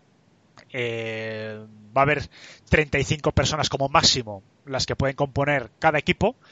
Es decir, prácticamente va a ser pues 15 jugadores, eh, a no ser que alguno no quiera ir. En principio van a ser 15 y después lo demás van a ser pues masajistas, preparadores físicos, entrenadores y demás staff. Entonces, bueno, esto va a ser las líneas generales de lo que se pueden encontrar allí los jugadores. ¿Qué os parece? Porque sí que es un confinamiento muy light, muy de lujo, pero no deja de ser un confinamiento para jugadores que están muy acostumbrados también a tener una libertad importante. No sé qué os parece todas estas medidas. A ver, yo creo que lo mismo, o sea, no, no, no creo que se vayan a quejar por ello, la verdad, o sea, eh, van a estar confinados sí o sí. No creo que ningún jugador pensase que iba a volver la NBA y no iba a poder andar por donde quisiera, iba a hacer vida normal. Y bueno, pues a mí, como no soy ellos, pues me da igual si les confinan con todos los lujos que quieran que si no, porque yo al final veo el partido de baloncesto. Entonces, pues, por poner, por ponerme de su parte, en su piel, por así decirlo, pues me parece bien, porque al final estés donde estés confinado es se pasa mal porque no es no es no es lo idóneo y cuantas más facilidades y más comodidades mejor. Tampoco quiero no tampoco tengo mucho que añadir sobre esto porque es, es tan simple como eso Sergio, no sé qué te parecen estas medidas. Bueno, voy a ampliar un poquito, antes si te parece, antes de para meter un poquito más de de argumentos. También eh, que es una de las cosas curiosas, Sergio, que no sé qué te parece también este punto en concreto, es que van a habilitar un teléfono anónimo de denuncias y va a haber una especie de, bueno, de sanciones en función de que sean más leves o más graves que pueden llevar incluso a la expulsión del recinto de cualquier tipo de jugador o de miembro de los equipos si no se cumplen estas medidas de seguridad en cuanto a mascarilla, distancia social y demás. Por ampliar un poquito la información. No sé qué te parece todo esto, Sergio. Yo, hay un punto clave que no he escuchado tratar. Voy a abrir yo este melón, aunque sea un melón bastante más feo que el del racismo, que es el de las veces que están acostumbrados estos hombres a tener señoritas de compañía, vamos a decirlo así, o ese tipo de compañías. Se llama señorita de compañía, prostitutas, es a lo que me refería. Llámalo, yo que sé, fans, eh, novias, que, bueno, jugadores que tienen varias.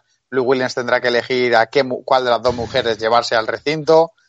Eh, son cosas que parecen una tontería, pero al final ese son el tipo de cosas que hace que un jugador se escape del complejo de Disney, entre en contacto que, con algo de cerca, porque seguro que están acostumbrados a un ritmo muy frenético. No sé qué jugador contaba, bueno, algunos de estos jugadores, hay jugadores que contaban que, todo, que todos los días prácticamente les llamaban todo el rato mujeres. Y para mí creo que va a ser un punto clave y una cosa, si cuando veamos un jugador, no sé qué, este, va a ser uno de los primeros escándalos que salte, casi seguro que algún jugador se saltó el confinamiento para ver una novia, amiga, eh, prostituta. Entonces, es un tema clave, pero parece un poco tontería incluso banalizarlo, pero no es una tontería porque recuerdo para los Juegos Olímpicos de Río llegaron a la ciudad más de 20 o 25 mil prostitutas solo para esas fechas. Es decir, el sexo es un elemento más de la vida cotidiana y encima en Estados Unidos, aunque sea ilegal, se consume legalmente, por supuesto, con pareja y legalmente con mediante prostitutas. Entonces, es un tema que está un poco ahí de tapado, pero que no es una tontería y que yo creo que más de uno se va a llevar las manos a cabeza cuando vea cómo funciona ese tipo de cosas o incluso algún escándalo haya de algún jugador que se escape para algo así. Eso seguro. El resto, pues bueno, pues son un montón de lujos y dentro del confinamiento es un recinto muy grande. Es decir, si han estado confinados en sus casas, que el problema es que probablemente no. Bueno, son jugadores que han podido estar mucho tiempo en sus casas, van a tener más espacio que en sus casas y eso que sus casas son enormes.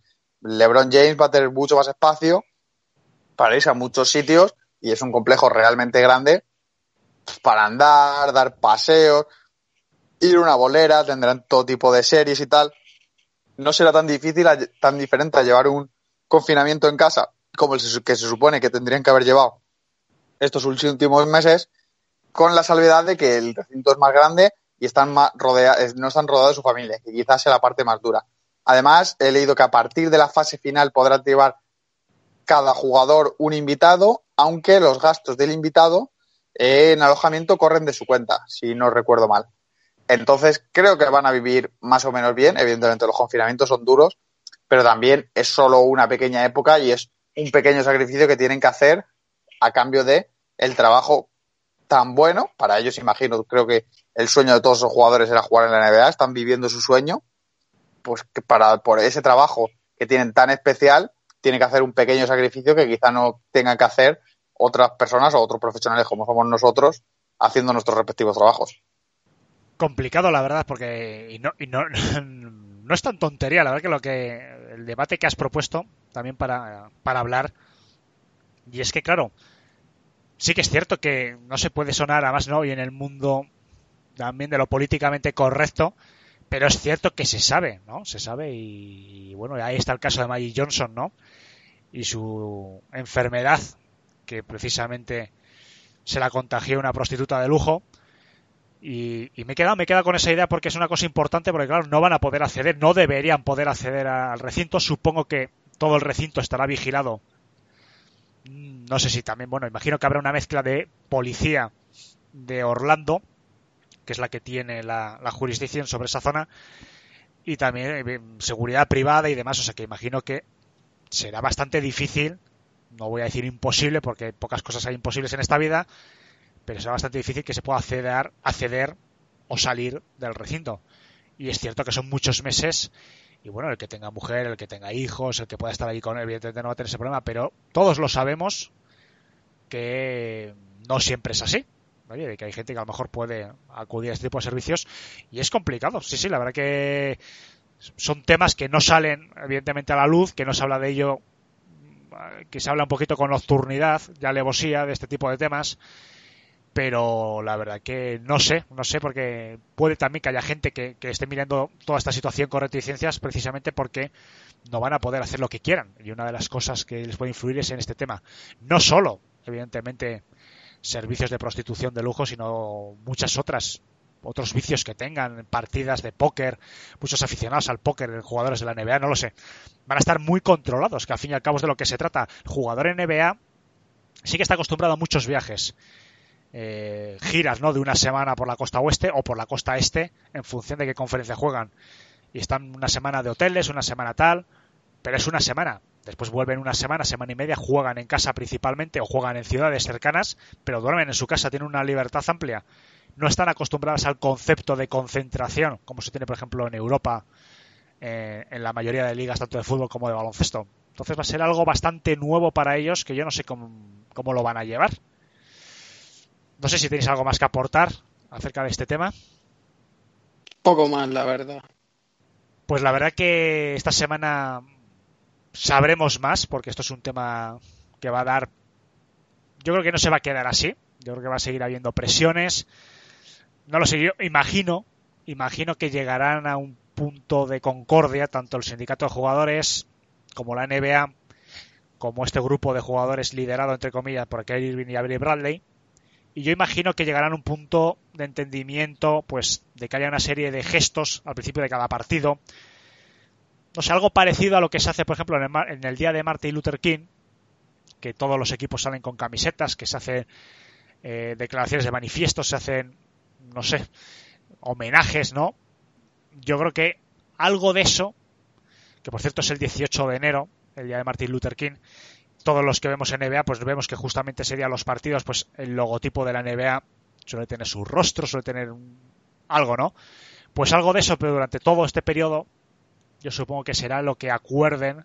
¿no? Por ejemplo, estábamos diciendo antes de grabar, ¿no? Que Mark Cuban, por ejemplo, ha dicho que él está a favor de que los jugadores de la NBA se arrodillen, ¿no? Como símbolo de protesta por esta discriminación racial durante que suene el himno que es algo controvertido, evidentemente, porque sabemos que hay políticos, entre ellos Donald Trump, que, han criticado duramente cuando estos gestos se han hecho, por ejemplo, por parte de algún jugador en, la Liga de Fútbol Americano.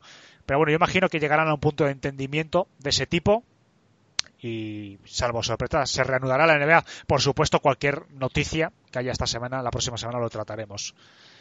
Chicos, ¿os parece bien que cambiamos un poquito de tema? Venga, va. Pues bueno, vamos a hablar un poco de John Wall, porque ha dicho que quiere que de Marcus Cousins juegue en los Wizards. Cousins ya sabemos, ¿no? Los últimos, bueno, los últimos dos años aproximadamente que lleva de calvario terrible. Pero bueno, es una apuesta, ¿no? Pero a mí más que esta declaración en concreto, no sé qué os parece a vosotros, a mí lo que me da a entender es que después de haber hablado tanto todos, porque todos los programas, toda la gente que nos dedicamos un poco a este mundo, hemos comentado de que los Wizards reconstrucción, que los Wizards tal, los Wizards siguen ahí y a mí me da la sensación de que John Wall, que no va a regresar hasta la próxima temporada, eh, se sigue planteando unos Wizards para competir, o sea, con, con su compañero Bradley Bill y bueno, con DeMarcus Cousins, que es cierto que lleva un rosario importante de sufrimiento con la lesión que tuvo, pero que supongo que antes o después puede regresar, no sé si a su mejor nivel, pero a un nivel importante. Unos Wizards con DeMarcus Cousins, por lo menos al 70 o al 80%, son unos Wizards bastante interesantes, no sé cómo lo veis. Yo, la verdad que las declaraciones de Wall me parecen, bueno, la intención, como has dicho, de Wall de, ver a unos Wizards competitivos en el futuro a corto plazo, la verdad que la veo bastante acertada porque hay que recordar que ni Wall ni Bradley Bill todavía han llegado a su peak de, de, carrera como jugadores, porque ninguno además sobrepasa los 30 años. O sea, son dos superestrellas que tienen los Wizards, que no todas las franquicias pueden decir que tienen dos superestrellas en su plantilla y que y que pueden perfectamente, con ellas dos son equipo de playoff y pueden competir perfectamente contra cualquiera si están en buen estado de forma y les respetan las lesiones. Y bueno, pues además de si fichan a Marcos Cousins, que yo creo ya que no va a volver a, al nivel que dio en, en Sacramento y en, y en New Orleans, porque estas dos lesiones que ha tenido, bueno, no sé si fue una y se prolongó, pues no sé. Ha estado mucho tiempo lesionado y no creo que, que llegue a recuperar su nivel. Un caso parecido al de Isaiah Thomas. Pero si le fichan y está al 50% de lo que era, a mí me parece un buen jugador suplente, porque está ahí Thomas Bryan, que también que es muy joven, creo que tiene 22 años, si no me equivoco, y, y ha ido mejorando esta última temporada. No, no ha destacado como un pivot de los mejores de la liga, pero sí que se le ven cosas de futuro. Además tiene, tienen los Wizards a Davis Bertans también, que este año sí que ha estado muy bien, y a jóvenes como Rui Hachimura, que ha, sido rookie y, que tiene mucho, mucho potencial. O sea que yo sí que creo que los Wizards tienen un tienen equipo para competir de cara a los próximos uno, dos, tres años.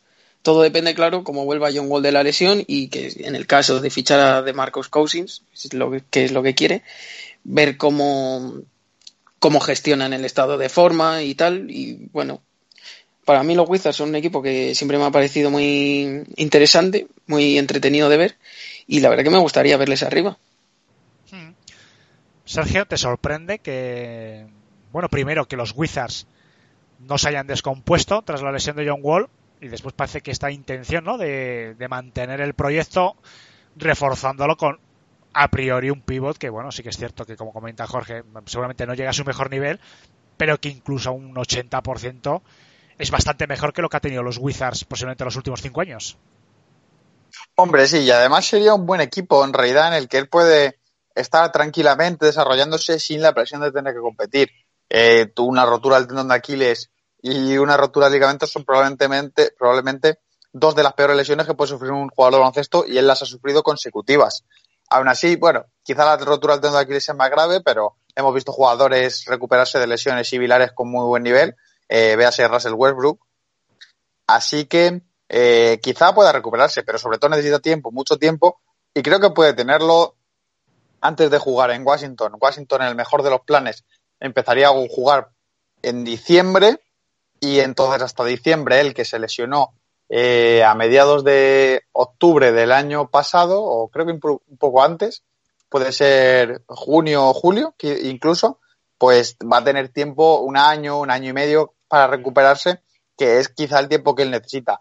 E ir en un equipo que no tenga presión de hacerle jugar y tal puede darle un salto de nivel y creo que sería una edición muy interesante la de Cousins por allí y creo que le convendría jugar en un equipo que espere hasta diciembre y empezar despacito, de cero, poco a poco, ir cogiendo la confianza y que se convierta en un jugador válido, porque sí es verdad que probablemente pierda gran parte de su explosividad y actitud física, pero bueno, ese talento y esa calidad que él siempre ha tenido desde su llegada a Sacramento, eso lo va a mantener y un jugador útil en la liga puede seguir siendo muchos años con lo mínimo que recupere de forma. Y una buena noticia para los seguidores de Detroit, porque después de dos años tenemos nuevo GM, nuevo General Manager, y además yo creo que es un General Manager bastante interesante, sobre todo para el momento que está Detroit. Troy Weaver viene con un currículum bastante interesante. Llega de Oklahoma City, de los Thunder, donde estaba como vicepresidente de operaciones, y en su currículum quizás lo más notable, entre otras cosas, ¿eh? pero lo más notable es, eh, es el, entre comillas, descubridor de Westbrook. Él fue el que recomendó que le eligiesen en su momento, y bueno, parece que además como especialidad o como una de sus especialidades está el desarrollo de jugadores, Jorge encaja perfectamente en lo que necesita Detroit, que es desarrollar a todos los jugadores jóvenes que tiene, o por lo menos ver el que tiene potencial y el que no, y de cara a este draft de, los próximos meses, intentar elegir al jugador que mejor encaje. Va a trabajar mano a mano con Onez Stefanski y por supuesto con Casey. Entonces, bueno, yo creo que después ya veremos cómo si encajan las piezas, no encajan, pero aparentemente yo creo que es dentro de las opciones que había la mejor también es, yo creo, bastante bueno que un que una persona como él, que tenía tantas novias, ¿no? Porque Troy Weaver era seguido por unas cuantas franquicias, se haya decantado por aceptar la oferta de los Detroit Pistons. Yo creo que es bastante interesante y que da a entender que él piensa ¿no? que hay materia prima buena para poder desarrollar un equipo, por lo menos contender en los próximos años. Vamos a continuar con el repaso a la poquita actualidad que tenemos esta semana, los Knicks siguen en este casting particular que tienen de entrenador. Se suman jugadores como Chris Fleming, se junta, perdón, sí, como entrenadores como Chris Fleming, que estaba leyendo otra noticia paralelamente. Udoka también, Pat Delaney. hay unos cuantos, no sé, unos cuantos candidatos. Parece que yo ya lo tenía un poco más decidido, pero a mí me da la sensación de que no se acaban de decidir también está Becky Hammond. Hay un diario, el Newsday, que lo ha filtrado. No lo sé. No sé que me hubiese, gustado que hubiese estado aquí Iñaki para comentarnos un poquito más las cosas. No lo sé. A mí Becky Hammond no me importaría verla, porque yo creo que se merece ya una oportunidad y a lo mejor esa mano izquierda que tiene ya con los jugadores, esa psicología, que yo creo que es uno de sus principales, una de sus principales virtudes, yo creo que sería bastante interesante en unos Knicks que necesitan, yo creo, un cambio de rumbo y que este año yo creo que están haciendo unos cambios interesantes que, bueno, quizás a medio plazo, no sé, interesen. No sé si tenéis vosotros algún conocimiento de alguno de estos candidatos. No lo sé, ¿cómo veis este casting de los Knicks? ¿Os inclináis por alguno? Porque hace poco también estuvimos hablando de que Thibodeau y Atkinson estaban ahí. Entonces parece que con estos dos candidatos sí va a quedar ahí el casting, pero bueno, parece que se sigue ampliando. Bueno, yo vi que, que Atkinson justo salió una noticia hace hace algo más de siete días, no sé, hace, algo más de una semana, que, que Atkinson tenía como, como alguien dentro de la franquicia que, que estaba presionando por porque sea él el nuevo entrenador y tal. O sea que para mí es el gran favorito. Y si no, luego está Thibodeau. La verdad que yo no quiero que Becky Hammond entrene a los Knicks porque Becky Hammond me cae bien y los Knicks son los Knicks. O sea, si algo puede salir mal, va a pasar, va a salir mal en, en Nueva York, en la Gran Manzana. Y a mí me gustaría que Becky Hammond, su primer equipo como entrenadora principal fuese uno con futuro, que compitiese y que no hiciese ridículo. Porque, a ver, no es que no es ser hater, sino que es que los Knicks hacen el ridículo, no, no llevan compitiendo sin competir muchos años y no, no saben qué hacer para salir de ello. Para mí Becky Hammond pues debería quedarse en San Antonio y que cuando Greg Popovich se retire, que no creo que le quede mucho, sea ella quien tome las riendas de la franquicia, porque es donde ha estado, pues, donde lleva estando un par, no sé cuántos años, pero donde se le ve cómoda y donde, donde creo que está más acertado que, que entrene. Y en los Knicks, pues como dije, que Tom Thibodeau pues, no me cae bien, pues para mí un buen destino son los Knicks el favorito es Atkinson, pero Es que no sé qué decir. Los Knicks, de verdad, no. ¿Quién decís que es un buen entrenador para los Knicks? Nadie. te ha quedado claro, te ha quedado claro el amor que tienes a los Knicks. No, si no es que no es que me caigan. Bueno, a ver, me caen mal, porque obviamente soy de los Celtics y los Knicks me caen mal, pero no es, no es un odio, es, es que es, ser objetivo con ellos. O sea, no, te yo te voy a decir una cosa. No te pega ningún yo entrenador. yo creo que las rachas también están, tanto las positivas como las negativas, también están para romperlas. Bueno, sí, eso sí. Entonces, yo creo que antes o después, y ahora Sergio también nos comenta su opinión, yo creo que antes o después los Knicks sorprenderán algún año y romperán esta racha. Yo creo que están más, mucho más cerca ahora de lo que estaban hace un año. Yo creo que varios cambios, por ejemplo, el año pasado, eh, la manera que tuvieron de... Sí que es cierto que se creó un hype inmenso, no se logró traer a esas superestrellas, un hype creado tanto por dentro de la franquicia, pero engordado muchísimo por fuera, o sea, por los fans, por medios y demás. No solo es la culpa de ellos. Entonces, bueno, en el momento que no se trae a, una superestrella, a mí me sorprendió gratamente que se contratase a muchos jugadores con contratos cortos, que es una señal hoy en día en la NBA de inteligencia. Es decir, ya cambiaron el rumbo. Sí que es cierto que, bueno, lo hemos comentado nosotros también alguna vez, ¿no? Que hay un exceso de ala pivots, tal, bueno. Pero sí que es cierto que es una plantilla apañada para no comprometer salarialmente al equipo a futuro y este mismo año, la siguiente, la siguiente temporada, poder eh, reiniciar otra vez. Entonces yo veo cambios positivos de cierta inteligencia. O sea, el mismo Leon Rose es un tío serio. Yo creo que están haciendo un casting bastante interesante. Yo no sé quién será de todos. Si fuese Atkinson, es un tío reputado que ya demostrado los Nets. Hay algunos jugadores bastante interesantes, ¿no? Habrá que ver a Barrett y tal. Pero bueno, yo veo unos Knicks que están poquito a poco cambiando el rumbo entonces quizás un buen entrenador o entrenadora sería quizás la guinda al pastel para decir, mira, reseteamos con nuestro pasado, que no es un pasado desde mi punto de vista tan malo, porque no hace tanto tiempo, no hace tanto tiempo los Knicks estuvieron en playoff.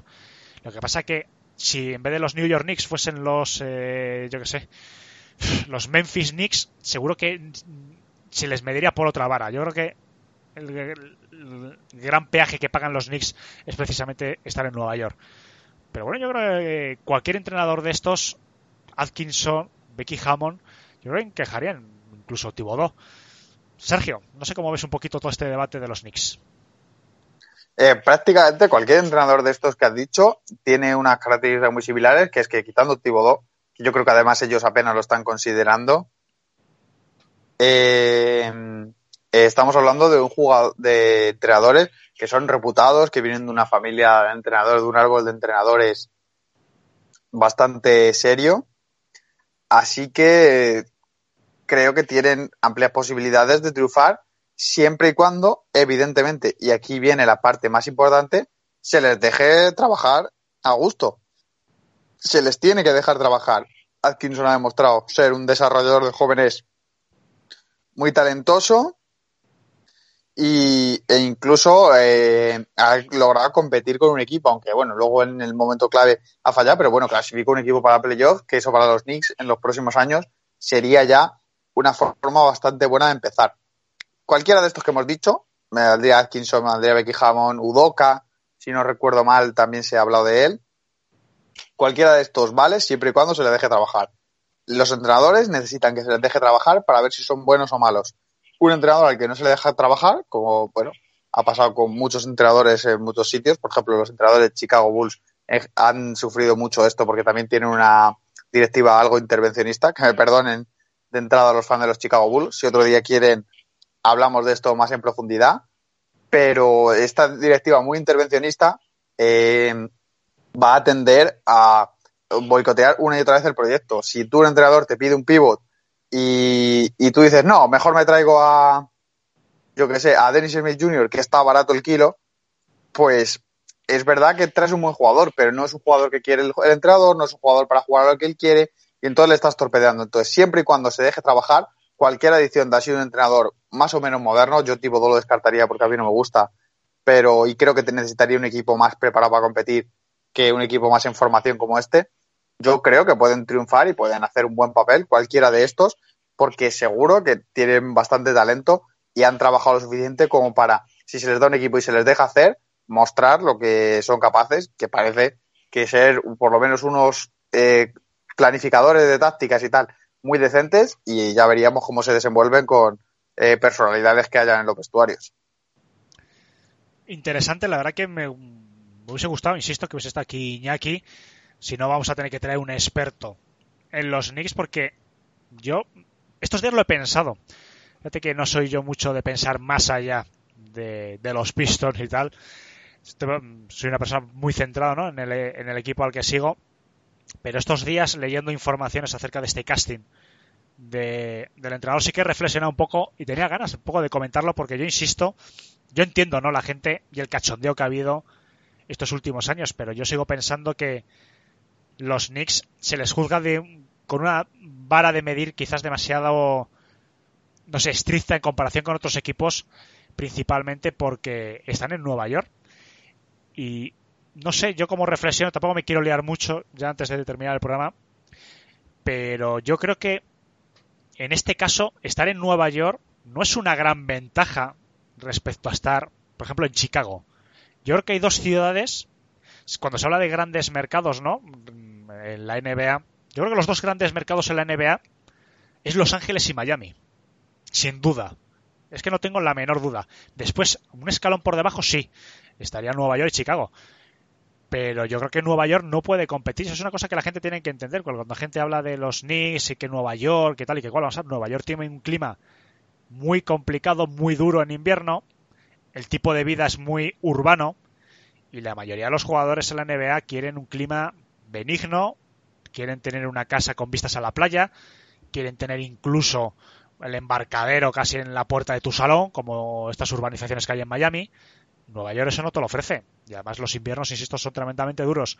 No hay una gran ventaja. ¿Qué es lo que pasa? Que hay muchos focos, ¿no? Porque Nueva York es la principal ciudad de Estados Unidos, la más habitada y una de las urbes más importantes del mundo, si no es la que más.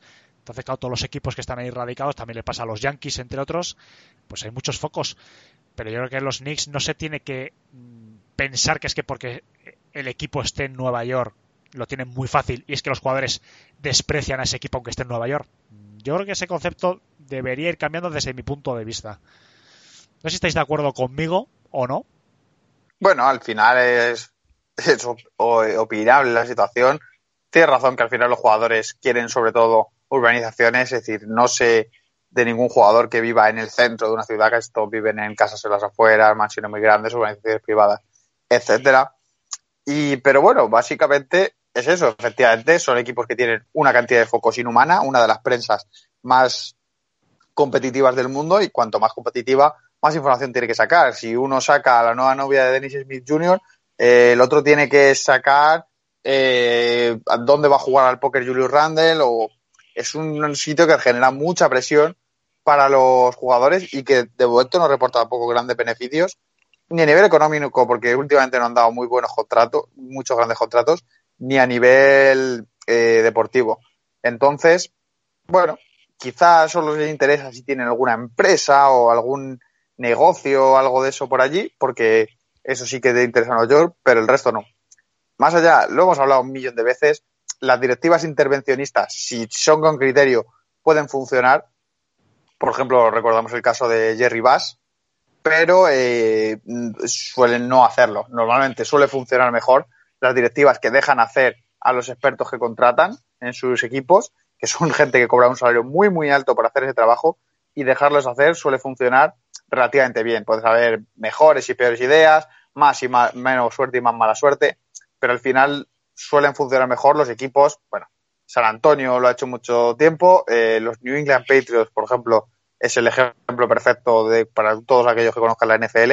Franquicias que dejan hacer a los que han estado ahí eh, expertos y que han tenido éxito muchos años, suelen funcionar relativamente bien, por lo menos generar un mínimo de éxito, por así decirlo, o un suelo de un equipo y equipos competitivos mucho tiempo, más allá que si son altamente disfuncionales, como otras tantas miles de franquicias, bueno, miles no, pero quizás decenas de franquicias que hemos visto en múltiples deportes.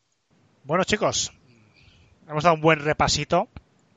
Por mi parte, no sé si vosotros tenéis alguna cosita más que comentar. Bueno, pues la próxima. Mm, Sí, Jorge. No, Seguro. Piénsalo bien, Jorge. No, una no, vuelta. no, a ver, es que. No, no, no, no quiero comentar nada más. Seguro, no te quedes con nada, ¿eh? que hasta la próxima semana después te quedas muy encabronado. A ver, iba a decir que, que, a lo mejor me pasa un poquillo con lo de los Knicks, pero la verdad es que pensándolo bien no lo he hecho. O sea que lo he hecho bien. Muchas gracias, hombre, por esa aclaración. Me reafirmo. Bueno, vamos a, vamos a empezar en este programa a hacer una pequeña cuñita al final, ¿no? De que el programa no se responsabiliza de las opiniones de sus colaboradores. Bueno, aquí no, porque tenemos una audiencia muy inteligente que es capaz de distinguir que aquí cada uno tiene su opinión propia y cada uno es responsable de su propia opinión. Aquí no hay un programa conjunto que haga una línea editorial conjunta, que esto no es un periódico. Exacto, no cobramos por ello. Así que Jorge, los palos de los aficionados, que sé que hay mucha gente, como Tito Han y demás, que nos escuchan de los NIT, todos los palos para Jorge. Después os mandamos su dirección por si le queréis mandar cartas bomba. Bueno, ahora en serio, muchísimas gracias Sergio y Jorge por haber estado aquí y por supuesto a Manu que también ha estado en la entrevista. La verdad que yo creo que ha quedado un programa bonito, interesante, así que nada, a ver si la próxima semana volvemos a coincidir. Sí, bueno, a ver si la semana que viene somos más y a ver si conseguimos convencer a Iñaki para que un día salga una hora menos de fiesta y se venga aquí a insultar a los Knicks con nosotros. Sí, es curioso a ver si me apoya en mis opiniones. Es curioso el caso de Iñaki, sí, porque, vamos, ni en, ni en confinamiento le hemos podido traer más de un par de veces. Nuestro corresponsal de Nueva York se, se hace caro de oír. Se, se, viene la, se vive la vida loca de neoyorquino. Y bueno, eh, acabamos, por supuesto, dando las gracias a nuestra audiencia. Lo he comentado también al final de la entrevista con Guille Jiménez, que muchísimas gracias. Hemos alcanzado la cifra de los 2.000 suscriptores, que para nosotros es, por supuesto, un honor. Un honor que hace dos años, cuando empezamos, ni de locos, pero ni de locos pensábamos que íbamos a tener. Así que, bueno, qué mejor manera de celebrarlo con un programa como este. Yo creo que así está muy bien. Una entrevista con un auténtico crack que no nos cansamos de ver cuando vemos los partidos en Movistar Plus. Y por supuesto, esperamos seguir en esta línea contando con el apoyo de todos vosotros. La próxima semana, por supuesto, el mejor baloncesto del mundo en Back to Back. A cuidarse mucho todos y hasta la próxima. Three K's, two A's in America. I'm just a black space born out the nebula.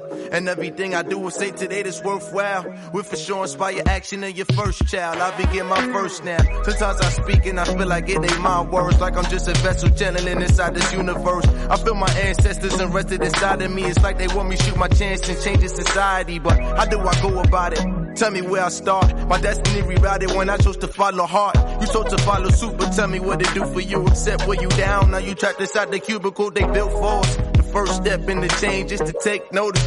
Realize the real gains that they try to show us. 300 plus years of them cold shoulders. Your 300 million of it still got no focus. Sorry, America, but I will not be your soldier. Obama just wasn't enough. I need some more closure. And Donald Trump is not equipped to take this country over. Let's face facts, cause we know what's the real motives. In the land of the free is full of freeloaders. Leave us dead in the street to be the organ donors. They disorganized my people, made us all loners. Still got the last names of our slave owners. In the land of the free is full of freeloaders. Leave us dead in the street to be the organ donors. They disorganized my people, made us all loners. Yeah. We can't change the world unless we change ourselves. Die from the sicknesses if we don't seek the help. All eyes be my witness when I speak was felt. Full house on my hands, the cards I was dealt. Three K's, two A's in America. I'm just a black space born out the nebula. And everything I do is say today that's worthwhile. With for sure inspire action. Hold up, yeah, uh. Trickery in the system, put my niggas in prison. All our history hidden, ain't no liberty given. We all fit the description of what the documents written. We been lacking the vision and barely making a living. We too worried to fit in while they been benefiting. Every time you submit it, we all guilty admitted. The law won't get you acquitted, but you still ask for forgiveness. Put opiates and syringes, then inject his religion. Now many times I gotta tell you I'm a man in the mission. Many times I gotta tell you I don't need no permission. A human with supervision ain't no living condition. I'm reaching out to my children, just hoping that they will listen. Start a new coalition against corrupt politicians. It's not enough prison. Too many murder convictions. Nothing family evicted. Nothing black man the victim. That's as real as it's getting. You should take recognition. In the land of the free is full of freeloaders. Leave us dead in the street to be the organ donors. They disorganized my people, made us all loners. Still got the last names of our slave owners. In the land of the free is full of freeloaders. Leave us dead in the street to be the organ donors. They disorganized my people, made us all loners. Yeah. We can't change the world unless we change ourselves. Die from the sicknesses if we don't seek the help. All eyes be my witness when I speak was felt. Full house on my hands, the cause I was dealt. Three K's, two A's in America. I'm just a black space born out the nebula. And everything I do is say the data's worthwhile. With for sure inspire action in your first child. Yeah.